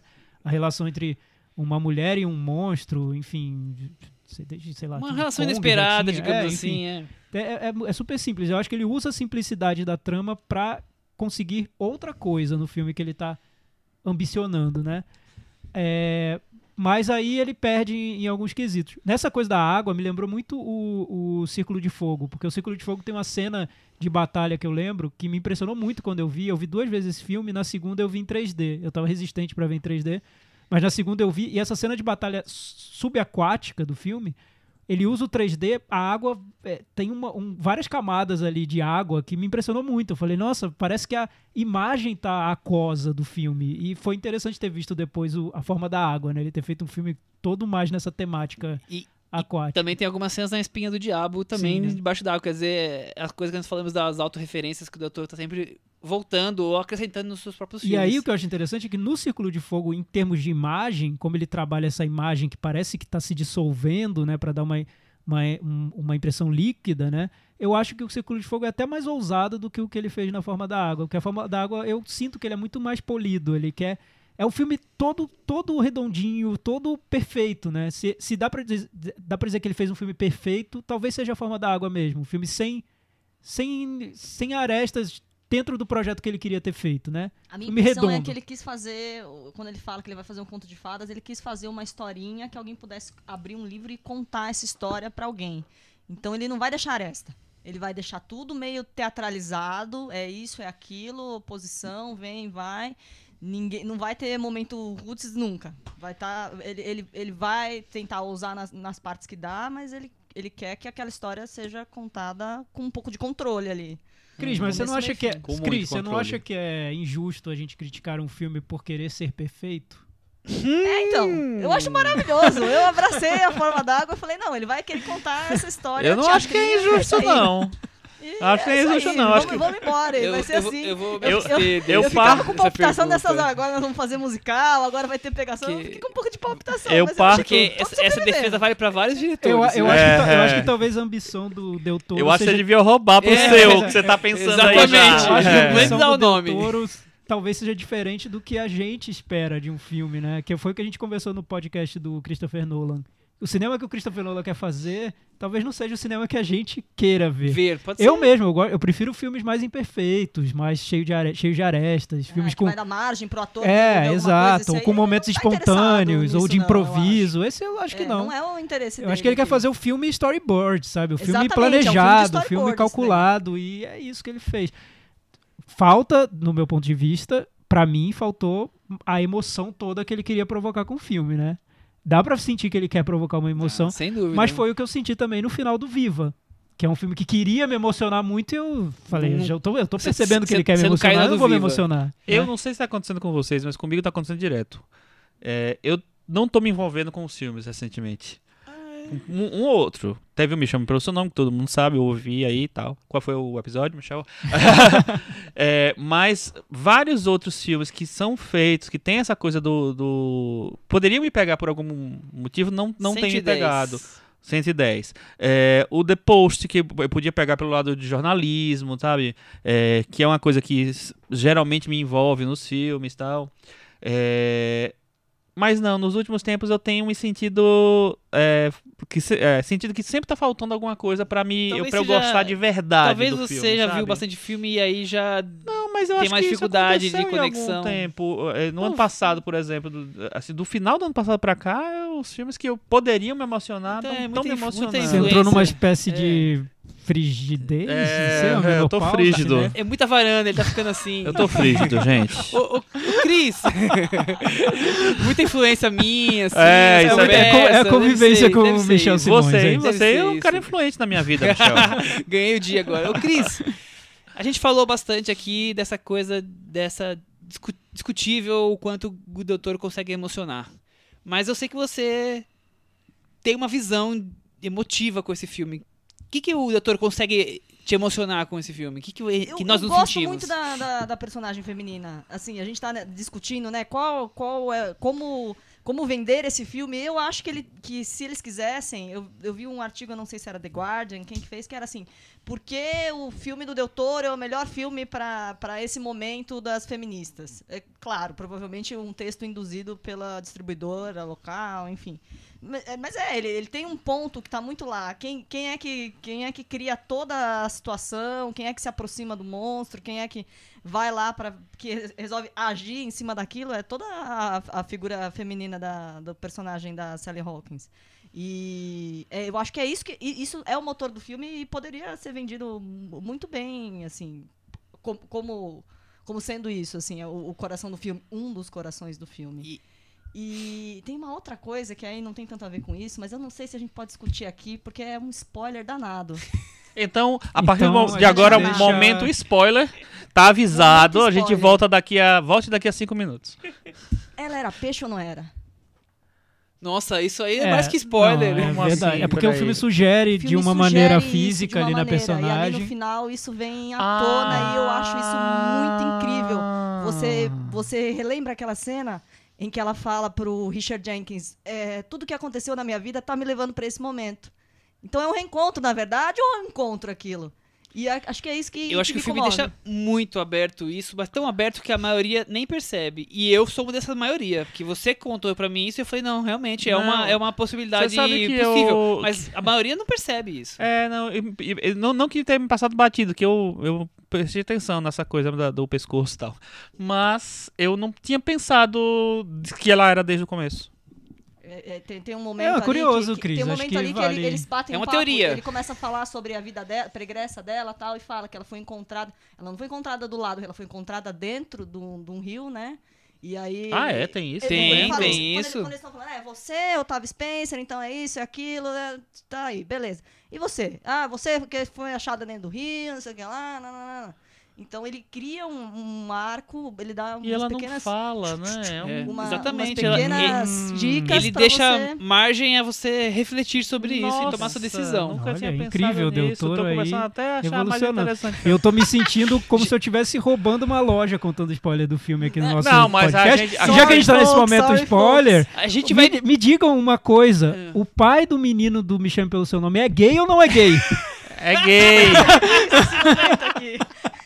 Não volta, É gay. Tirem essa spoiler, dúvida, já que a É gente tá gay. nesse momento de Na libertação, segunda- esse momento de Na de segunda vez que eu vi o filme, ficou É- claro É gay, né? É fantasia pra Ele queria ser gay. Não- não ele queria muito se soltar ele e teve a agarrar o oportunidade. Eu acho que ele queria ser gay Ele também. queria eu tá acho. na pele ele, do ele teve filho a e ser oportunidade de, de, De ser gay e viver não um grande amor, uma grande história ali. E E, não foi. ele resolveu, não, não teve coragem, ou não teve, enfim. E E por ele isso que tá ele- se vendo no né? filho. Por isso que dá aquele discurso. E aí ele tem falou, é, não, e aí ele fala pro filho assim, não faça o que eu fiz, vá A ser forma feliz. d'água tem isso. O Lindo. personagem do Richard Dan- Jenkins fala em algum momento pra ela, ah, se eu tivesse nessa época aí, eu ia ter transado muito mais e tal. É mais ou menos isso.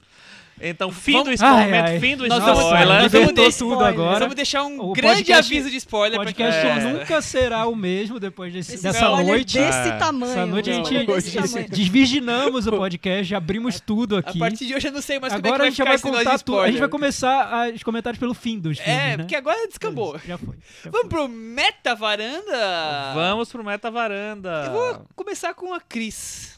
Eu vou de, ó, Tim Gigas, hein? 8,5. Olha só. Oito Depo- e meio. Depois dessa explicação dos spoilers da Cris, que eu espero que vocês ouçam depois de terem visto o filme, pelo amor de Por Deus, favor. minha nota é 7. Belo filme. Sete. A minha nota é seis e meio, Chico. A minha é 6,5 também. Com isso, o nosso querido Gigas, que vocês já estão apelidando, vocês são amigo dele, tá com 71 no Metavaranda. ótimo, Tá bem, né? tá Tá, ótimo. bem. Tá Poderia ter sido um pouco bem, melhor, tá bem. mas tá, tá ok. O Thiago, toda vez que eu dou a nota que ele quer, ele fica aí fazendo Ô, essa Thiago, piadinha. você deu 7, ele ficou com 71, você tá reclamando? É, Nossa, ô, Thiago, o que, que é sempre isso? apontando as incoerências dos amigos. É o terror. É o terror das exatas. É, né? muito bom, é. A gente Pois tá é. pensando do lado humano. A gente na coisa. huma- nas humanas, tá o lá Michel lá. exatas. Pois é, porque ele, ele viu que Eu sou tinha tão dado, exatas que eu reclamo do, do filme de É. exatas, tá Eu tinha dado Exato, 4 né? estrelas e meia no Letterboxd, eu tava pensando em dar 8, ele já falou que não podia, que tinha Não que ser pode. 8,5 ou Eu falei 9. Não ela, pode, Cris. 8,5 Já tava não, você deu, você deu 4,5, multiplica É, eu por acho 2 que isso aí- daí. Mas e Não 4,5 foi, sem coração? Pois é, Não, 4,5 não sem... não Enfim. funciona. É absurdo isso, né? Bem, vamos falar então de um filmaço agora. Vamos mudar de, de assunto e de qualidade cinematográfica, pelo visto? Ih, acho que enganei? Com ou sem spoilers? Não sei, vamos deixar a coisa rolar, né? Nesse rio. Você, você te encontra o Ridley Scott largado no rio também? Eu igual- tenho um spoiler sobre esse filme. Vamos lá, o Chico já começa soltando. Era pra ser o Kevin Spacey. Ah, meu Deus. O filme é... quase parou agora.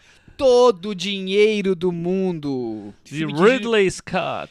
A gente já falou sobre Ridley Scott aqui no episódio 74, que foi a lista de Chico. Você lembra desse episódio, Ah, é? Thiago? Belíssimo título. Um, um dos episódios de maior audiência nossa, inclusive, claro, com o Chico no título, não tem como não ser, né? Onde o Chico trouxe a lista que ele juntou com o mundo inteiro dos críticos. E também falamos da franquia Alien e do Alien Covenant. Mas, para os poucos cinéfilos que não lembram, dirigiu o Ridley Scott nada mais nada menos que Blade Runner e Alien, entre outras coisas. Gladiador, Thelma e Louise. Perdido em Marte. É um Ele é cara o de grande muito sucesso, né? operário da indústria cinematográfica e prova disso foi que quando se descobriu que o Kevin Spacey estava envolvido lá num escândalo de assédio sexual que foi revelado por um ator, disse que com 14 anos de idade o Kevin Spacey foi lá e deu uma investida numa festa, é, assediou o ator numa festa. O Ridley Scott disse: não vou adiar o lançamento desse filme, vai lançar na época que estava previsto. Eu vou tirar Em esse dezembro cara. mesmo, vou substituir o Kevin Spacey pelo Christopher Plummer e vou refazer as cenas em nove dias. Parece uma coisa bíblica, né? Ele fez filme bíblico, ele fez o Não, Êxodo. ele falou que é uma coisa assim, que ele tava fazendo isso Cruzada, porque ele ele- achava que era um filme, era- é, que era, ia ser muito ruim, que a obra dele deixasse de ser vista por causa desse escândalo, entre outras coisas. É, né? tinha, Então, tinha um, outro, um outro detalhe ali que impedia que o Danny Boyle vai lançar uma série sobre esse mesmo tema chamada Trust e pelo FX. E o medo do Ridley Scott era que o filme dele, dele saísse depois dessa série e perdesse totalmente a graça. Ele queria lançar antes, então Ele esse foi o lançou antes e não teve graça nenhuma do mesmo jeito. Ah, Ó o Chico, veneno, ó o veneno. Vamos se segurar, hein? Que se Ah. a série for nesse ritmo também. Nossa senhora, eu não vou ver. Dependendo dos últimos Vamos trabalhos a- de Danny Boyle. Vamos a sinopse? Vamos pra sinopse. Se nascer. Porque aqui é um veneno, né? Aqui, aqui, aqui a gente Se não falar perdoa. mal, parece É um fácil. monte de amiga vizinha falando mal da, É, da, A- da aqui não são Ei, fracas, meu viu? Deus as Fifi. Ah, Ô, tá Fifi na varanda. Ô, Chico, Itália, anos 70. Aham. A história do sequestro do neto favorito de um dos primeiros magnatas do mundo a ser bilionários. Quem quer ele? Quem- Spacey, Ah, não. peraí que foi tanta coisa. É. Christopher Kevin. Spacey barra Christopher Plummer. A luta da mãe do garoto Michelle Williams. em convencer o ex-sogro, que é uma espécie de tio Patinhas, a... Gostou dessa, hein?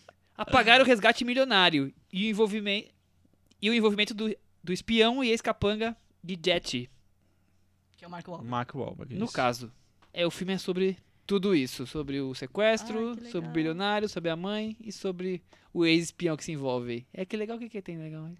Não, a coisa mais legal do filme é você ficar tentando descobrir como é que ele refez as cenas, né? É, acho que é o, é o ponto alto do filme. É, é, um- é é o uma, ponto é- alto. também É faz uma parte da diversão, né? A curiosidade, gente é. fica ali diversão, caçando inclusive. as cenas. Aí, já que já estamos aqui dando spoiler mesmo, é logo no começo já tem uma cena bem curiosa pra você prestar atenção, É. porque rolou um chroma key nervoso lá. Nervoso.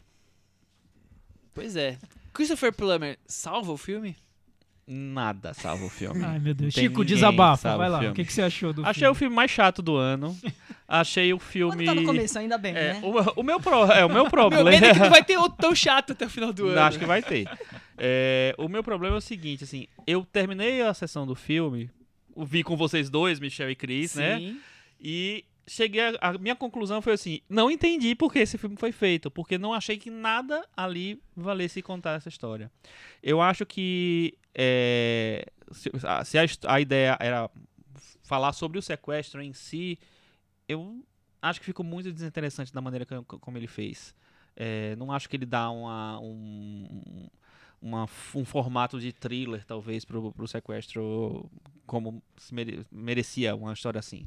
É, também acho que ele não, que não funciona o filme como uma biografia ou uma, sei lá, uma visão curiosa sobre o John Paul Getty, não é isso? É, não, Patinhas. não acho que é, é, não acho que o filme dá conta, fica apenas assim visitas sarcásticas a- a- ao personagem. Então, não sei, eu acho que o filme não funciona. O- os personagens não são empáticos. Não, não vejo um, um- eh, sei lá, eles não geram, geram interesse pra mim, nenhum deles. É, e acho que o filme ficou fica muito nessa você fica questionando algumas escolhas, inclusive, e tal. Tem o Roman Del é um francês, é, escalado pra fazer um italiano. Você, por quê? Inclusive faz, como a gente já comentou anterior, antes da, aqui da, da conversa começar a ser gravada, a gente comentou assim, parece um filme, um, direto- um vilão saído de um, um, sei lá, uma história em quadrinhos, um, um episódio do Chaves, como o Thiago falou. É. Episódio do Chaves, Thiago. eu achei Ele to- tem um visual meio eu achei todo desencontrado, sabe? Eu achei que nada funcionou plenamente, assim. Como a Cris falou, a coisa mais divertida do filme é ficar vendo as cenas do Christopher Plummer e pensar como é que eram as cenas Cara, é originais. muito legal, muito legal. Muito legal. Essa parte. Né? É um novo, é um novo entretenimento, legal. é um novo tipo de entretenimento, Sim, né? sim, inclusive. Depois do cinema 3D, o cinema pra você Pra você que identificar ainda não o que viu, foi refilmado. tem uma cena em que é o Kevin Spacey. Eu não consegui reparar na hora, eu descobri depois lendo, que é um take um pouco mais aberto e que não deu pra tirar o Kevin Spacey, e como não dava pra identificá-lo, eles deixaram lá mesmo. Então esse É, inclusive Tenta- tem o, tra- achar. o trailer que foi exibido agora no Brasil, tem o Kevin Spacey e foi vaiado em várias sessões, né? Ah, é? Eles exibiram o trailer Que com o Kevin genial Spacey. isso, né? E é muito divertido depois de ter visto o filme assistir ao trailer. Recomendo. Assistam ao trailer Sim. com o Kevin Spacey, até pra vocês verem mais ou menos como seria a E composição você dos vê, personagens. eu, eu tava lendo assim, o trabalho que os diretores tiveram, né? Esse trabalho de chinesinho na prisão, de, de reeditar, de refazer o corte. Eles falaram assim que era muito complicado, porque tem algumas cenas em que eles tentaram usar uma a reação, é, um contraplano e, o- e a nova atuação. E é de muito, eles falaram, é muito diferente a pegada. Eu, eu revendo o trailer, eu senti que a pegada do Kevin Spacey era mais séria, em, pelo menos na cena que eu vi, e a pegada do Christopher Plummer mais sarcástica, mais ácida. Não sei, só numa das cenas que eu vi, É. não sei como é que é a atuação toda.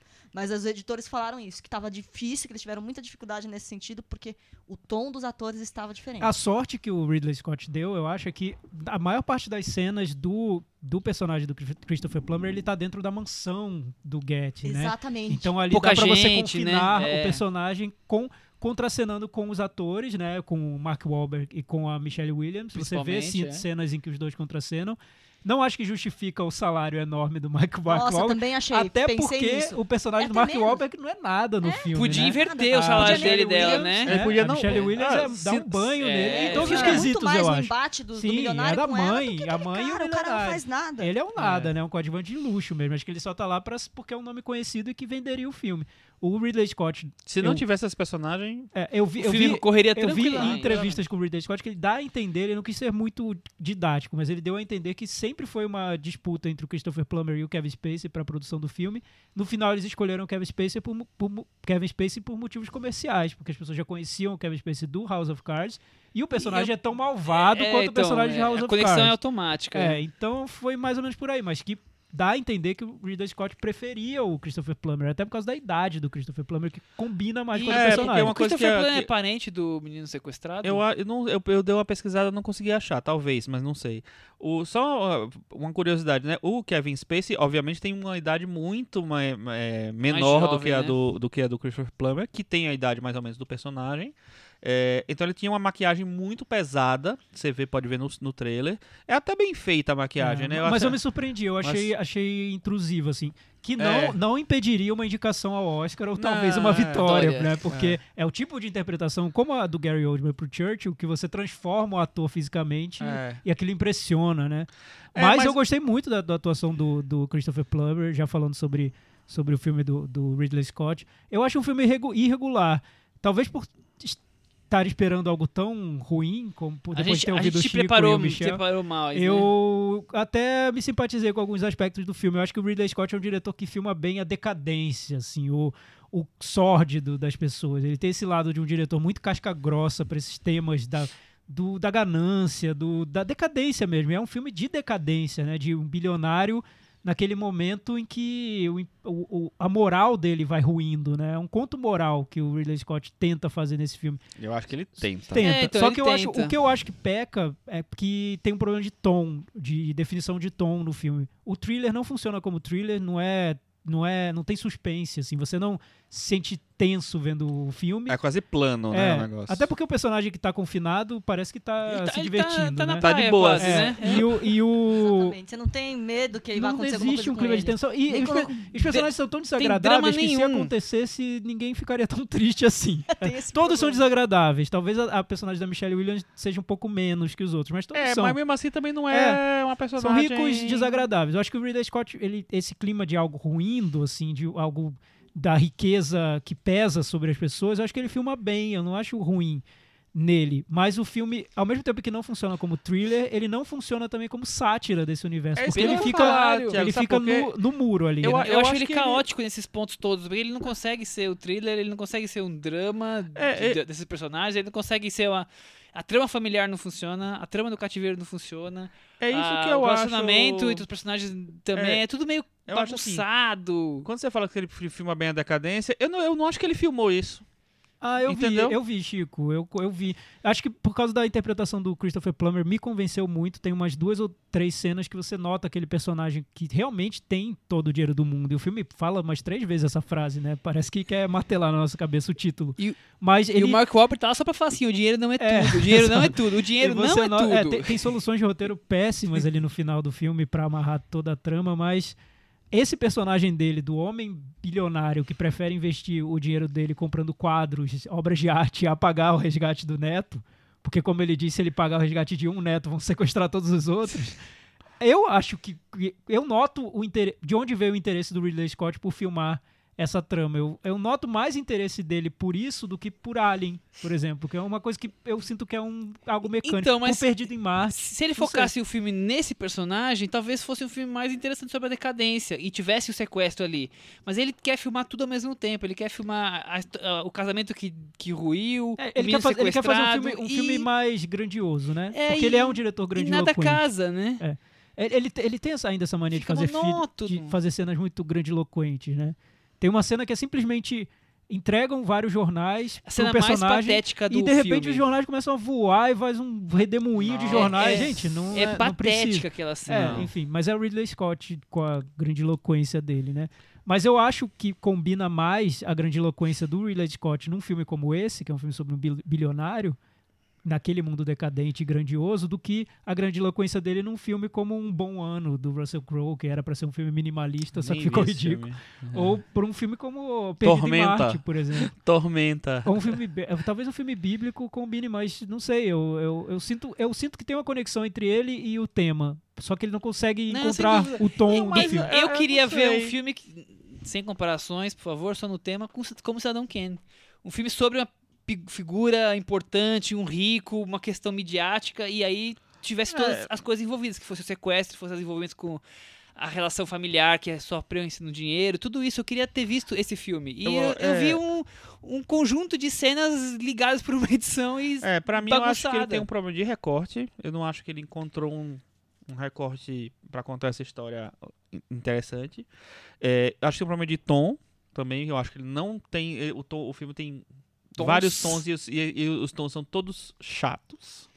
É, e eh, tem- eu acho que tem uma preocupação que eu não sei se tem a ver também com a, a manipulação das cenas do Kevin Spacey, né, do, do, do Christopher Plummer, que é o tom, é a cor que ele escolheu pro filme, que ele tenta fazer. É, o, o filme tem toda essa, cor, essa cor esmaecida, essa cor que não, quase sem Escuro, cor, é. né? Um filme escuro e tal. E eu fiquei pensando assim, nossa, mas peraí, será que isso é pra encaixar melhor as cenas novas e tal? Porque não, não, não parece ter sentido ter, escolher esse tipo de fotografia. E, pra, e também acho, acho feio visualmente, assim, acho pouco criativo, assim.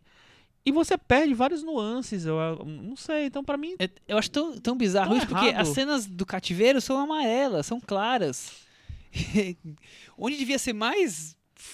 O tema mais pesado é, é leve. Mas Eu aí, mas aí tem a entender. intenção de dar um, um tom. Eu, eu acho que se o filme tivesse Solar pesado. por Não, se sequestro. o filme tivesse pesado um pouco mais nessa sordidez, se tivesse deixado ainda mais é, escuro, não digo, mas uma coisa mais mon- monstruosa, porque ele quer mostrar um pouco a monstruosidade desse personagem, né? E acho que por isso que ele usa uma A fotografia ganância, muito né? escura, Sim. né?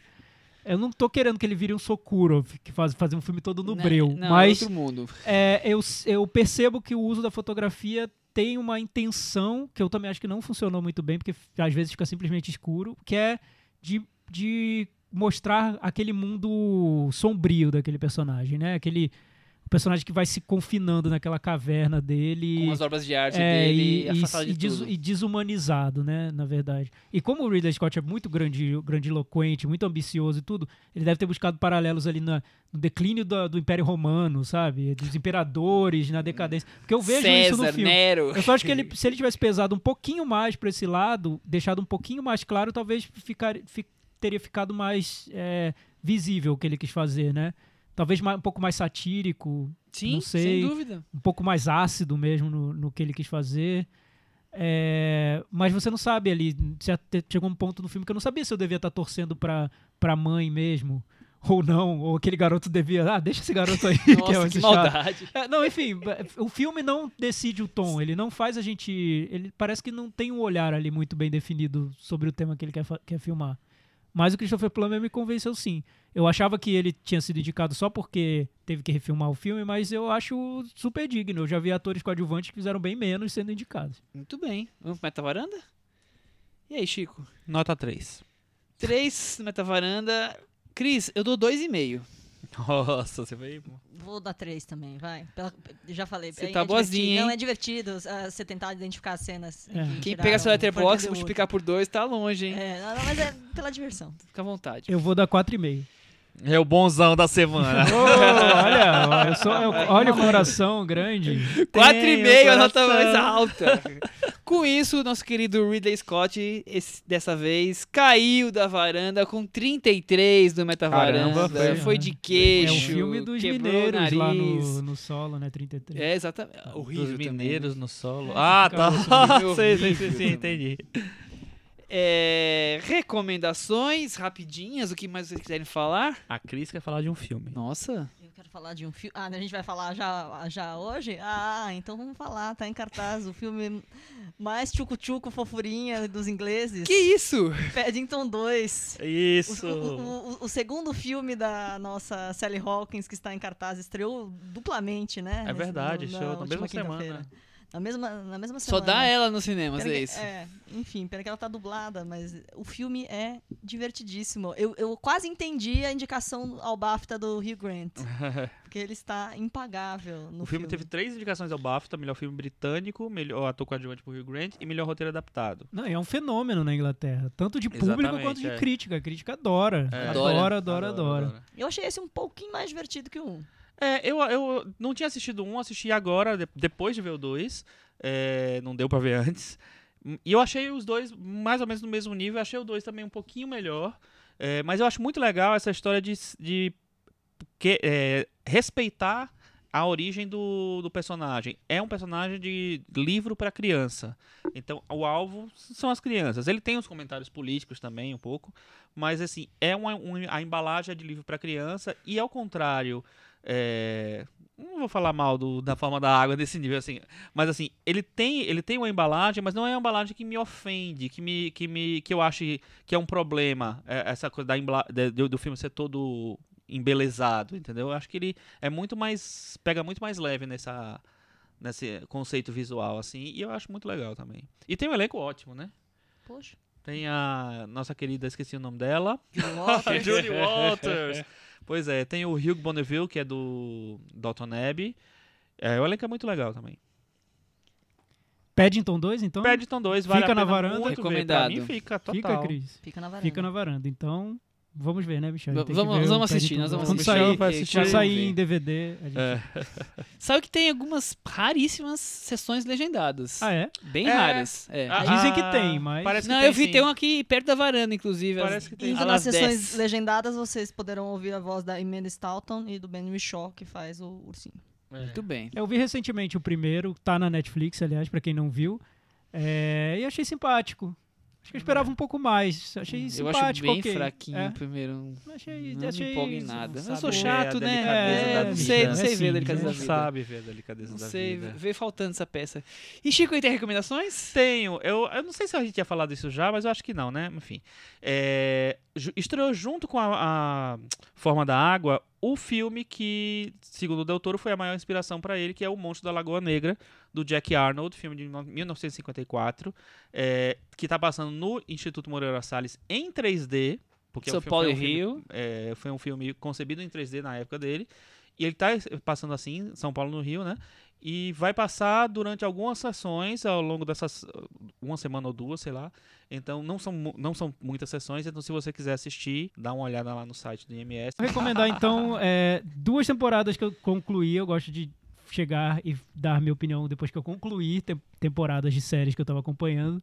Uma delas foi The Crown, Chris Lume. Ah, Concluí tá e gostei Aliás, da série. mais uma indicação depois. Gostei tá da série achei, e achei que fecha. me- eu tô até com saudade dos atores já, viu? Tá vendo? Fiquei É. assim, pô, que pena que a Claire Foy vai sair, porque que atuação incrível, né? Eu tava ouvindo uma entrevista com a Helen Mirren, que perguntaram pra ela se ela vai, toparia ser a rainha no The Crown. Ela falou que de jeito nenhum, mas que ela vê a série, adora, acompanha, e passou, sei lá, 10 minutos elogiando a Claire Foy, dizendo que a atuação dela tá maravilhosa. Eu acho que ela tá muito bem na série, me surpreendeu muito, vou, fiquei, virei fã dela mesmo. E a série é super digna, não acho maravilhosa. Acho que a primeira temporada ainda é mais surpreendente, só que cada episódio ele faz um mini filme ali e ele conclui, amarra de um jeito que dá uma complexidade psicológica para os personagens sem ofender ninguém no final, né? Porque não, também não dá. Mais Afinal, a é rainha assiste, não né? ofender série. ninguém, né? A rainha É- Não, assiste, pois dizem. é, a Alicia Vikander falou que ela teve um jantar com o príncipe William e aí perguntaram pra ela, ela teve que sentar do lado do príncipe William, ele falaram, e aí, sobre o que, que você conversou com ele? Ela, ela, ela só disse isso, ela não deu detalhes, ela falou, The Crown. se Imagina, ele falou que assiste, falaria, se ele "Ah, falou que não assiste, se ela que fez só uma piada falando que tava se sentindo no The Crown, nunca saberemos. Mas em, que situação foi isso? Teve um jantar, o William e Kate foram pra Suécia fazer uma visita, encontrar a realeza sueca, e aí tinha todas as celebridades lá, Stellan Skarsgård, Alicia Vikander, todos os suecos lá, estavam lá, enfim, aí sobrou pra ela fazer uma sala, ela tirou essa da cartola. Nossa, eu perguntaria totalmente. É uma segunda temporada com muitas fofocas assim que vão ali Boas. revirando a intimidade de todo mundo. Mas eles encontram o Peter Morgan, que faz os roteiros e dirige vari- vários. Dirige não, faz os roteiros de todos os episódios da série.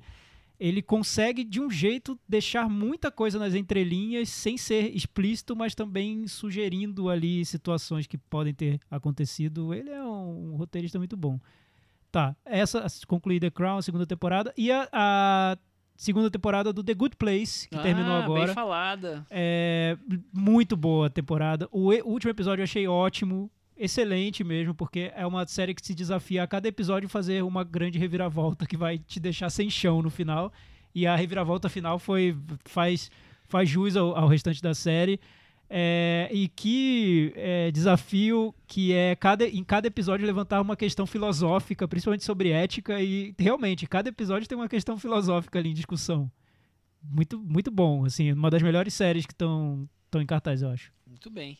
Então, eu ia falar, ele tava falando do The Crown, ia falar de duas coisas. É, no trailer novo do Missão Impossível que passou no Super Bowl, se você piscar você não vê, mas tem a, a atriz que interpreta a Princesa Margaret, tá no Vanessa Missão Kirby?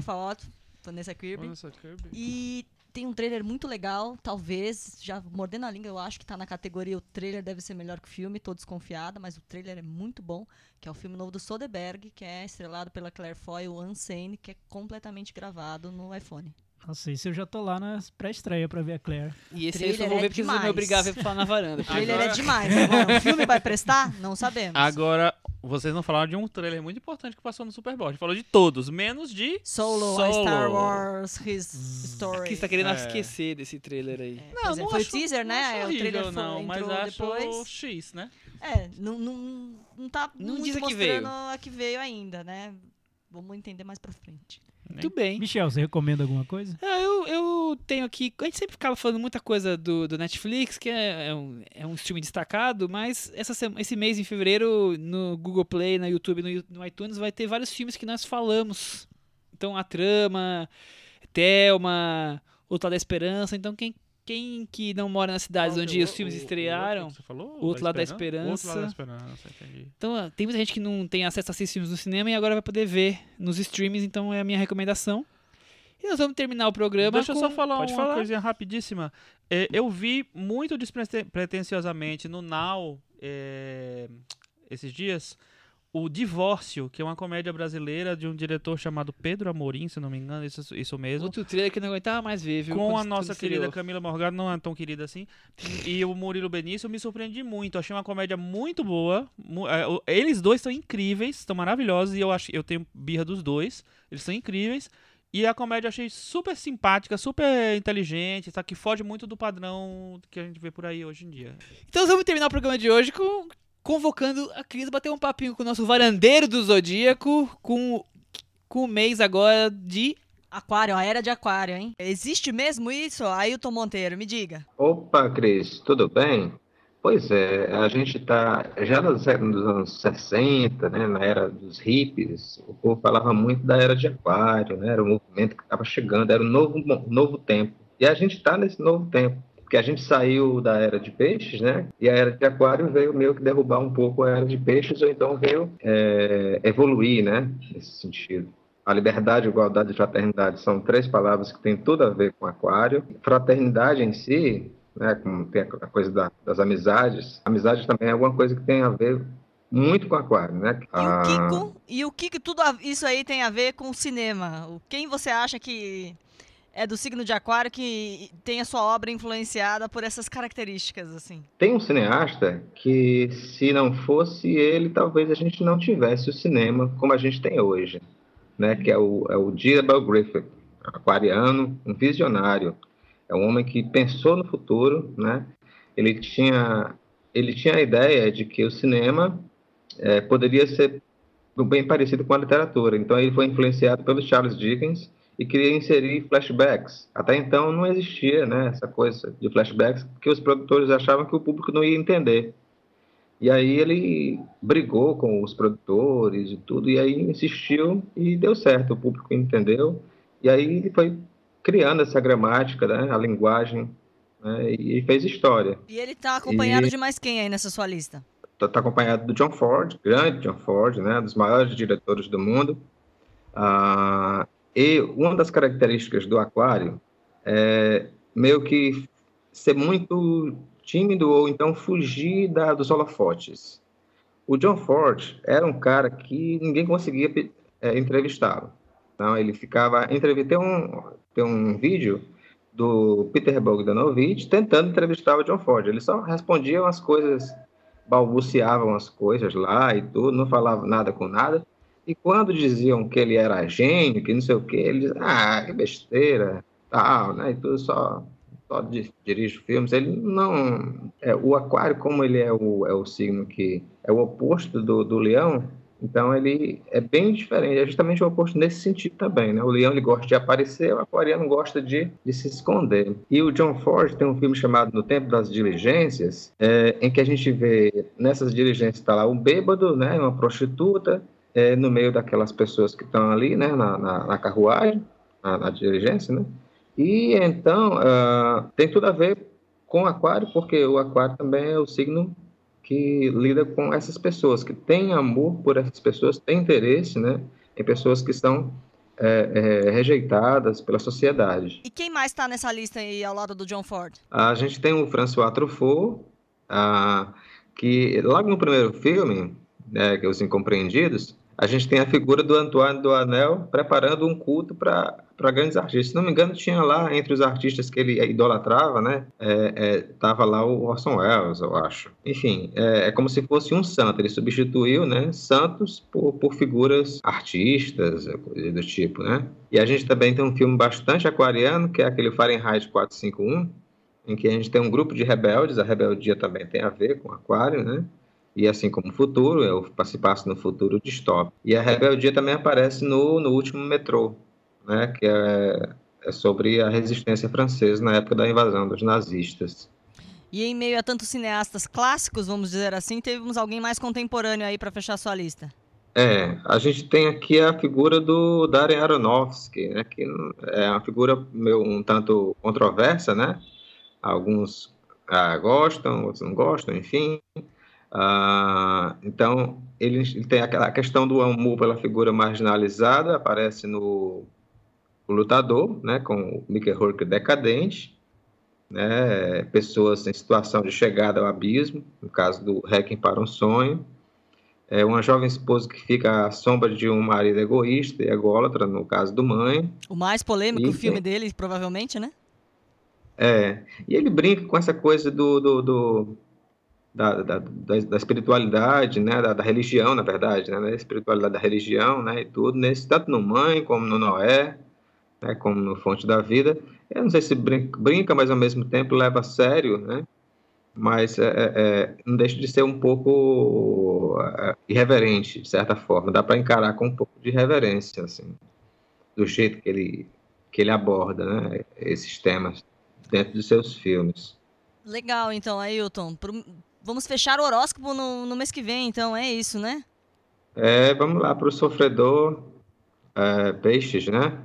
Exatamente, os piscianos aí nos aguardam. Obrigado, Ailton. Bye, bye. E depois do, do Ailton ainda aqui bater esse bate-bola aí sobre os aquarianos do cinema, é bom a gente também destacar a revista que o nosso querido Hamilton Monteiro é um dos... Hamilton? Eu falei Ailton agora. eu, eu falei certo agora. Já tá muito louco. Não sei não. Otávio, falou, não. Otaviano. Otaviano duas vezes. Eu comecei o dia mal hoje e terminei mal. Meu chefe mandou e-mail pra mim assim, você tá louco? Segunda vez você faz o mesmo erro hoje. Otaviano indicado aí. Pode ir? Depois do, da crise, o Ailton bater esse papinho sobre os aquarianos do cinema, vamos aproveitar e destacar também um, a revista que o Ailton é um dos participantes, né, Chico? Isso, a Associação do, dos Críticos de Cinema do Ceará lançou, a Acessine, lançou uma revista chamada Movimento, é, que é muito legal, super bonita, bem diagramada tal, e tem, tá tem, tem vários textos muito legais é, sobre cinema, sobre mas meio fazendo um balanço do ano, tem texto sobre a, é, o filme da Sofia Coppola, O Estranho que Nós Amávamos, tem texto sobre a produção é, do, dos filmes cearenses dos últimos tempos, curtas e longas, é muito legal. Tem texto de várias pessoas interessantes, como o, próprio Ailton, o Daniel Herculano, o Diego Benevides, a Camila Vieira, tem, tem é muito legal a revista. Ailton vale Monteiro a pena... e grande elenco. Vale a pena ir atrás. Eu não sei. O Ailton tem que dizer como é que a pessoa chega na revista. É. Não sei como é que chega, né? Porque ela. Ele e Chico, tem uma sessão de horóscopo na revista ou não? Olha, isso aí eu acho que vai ser lançado no segundo é, semestre. Aí é só na varanda, né, Thiago? Aqui é exclusividade nossa. É, depois a gente vai lançar em livro os comentários do Ailton, tá certo, gente? E a semana que vem, então, tchau. Tchau. My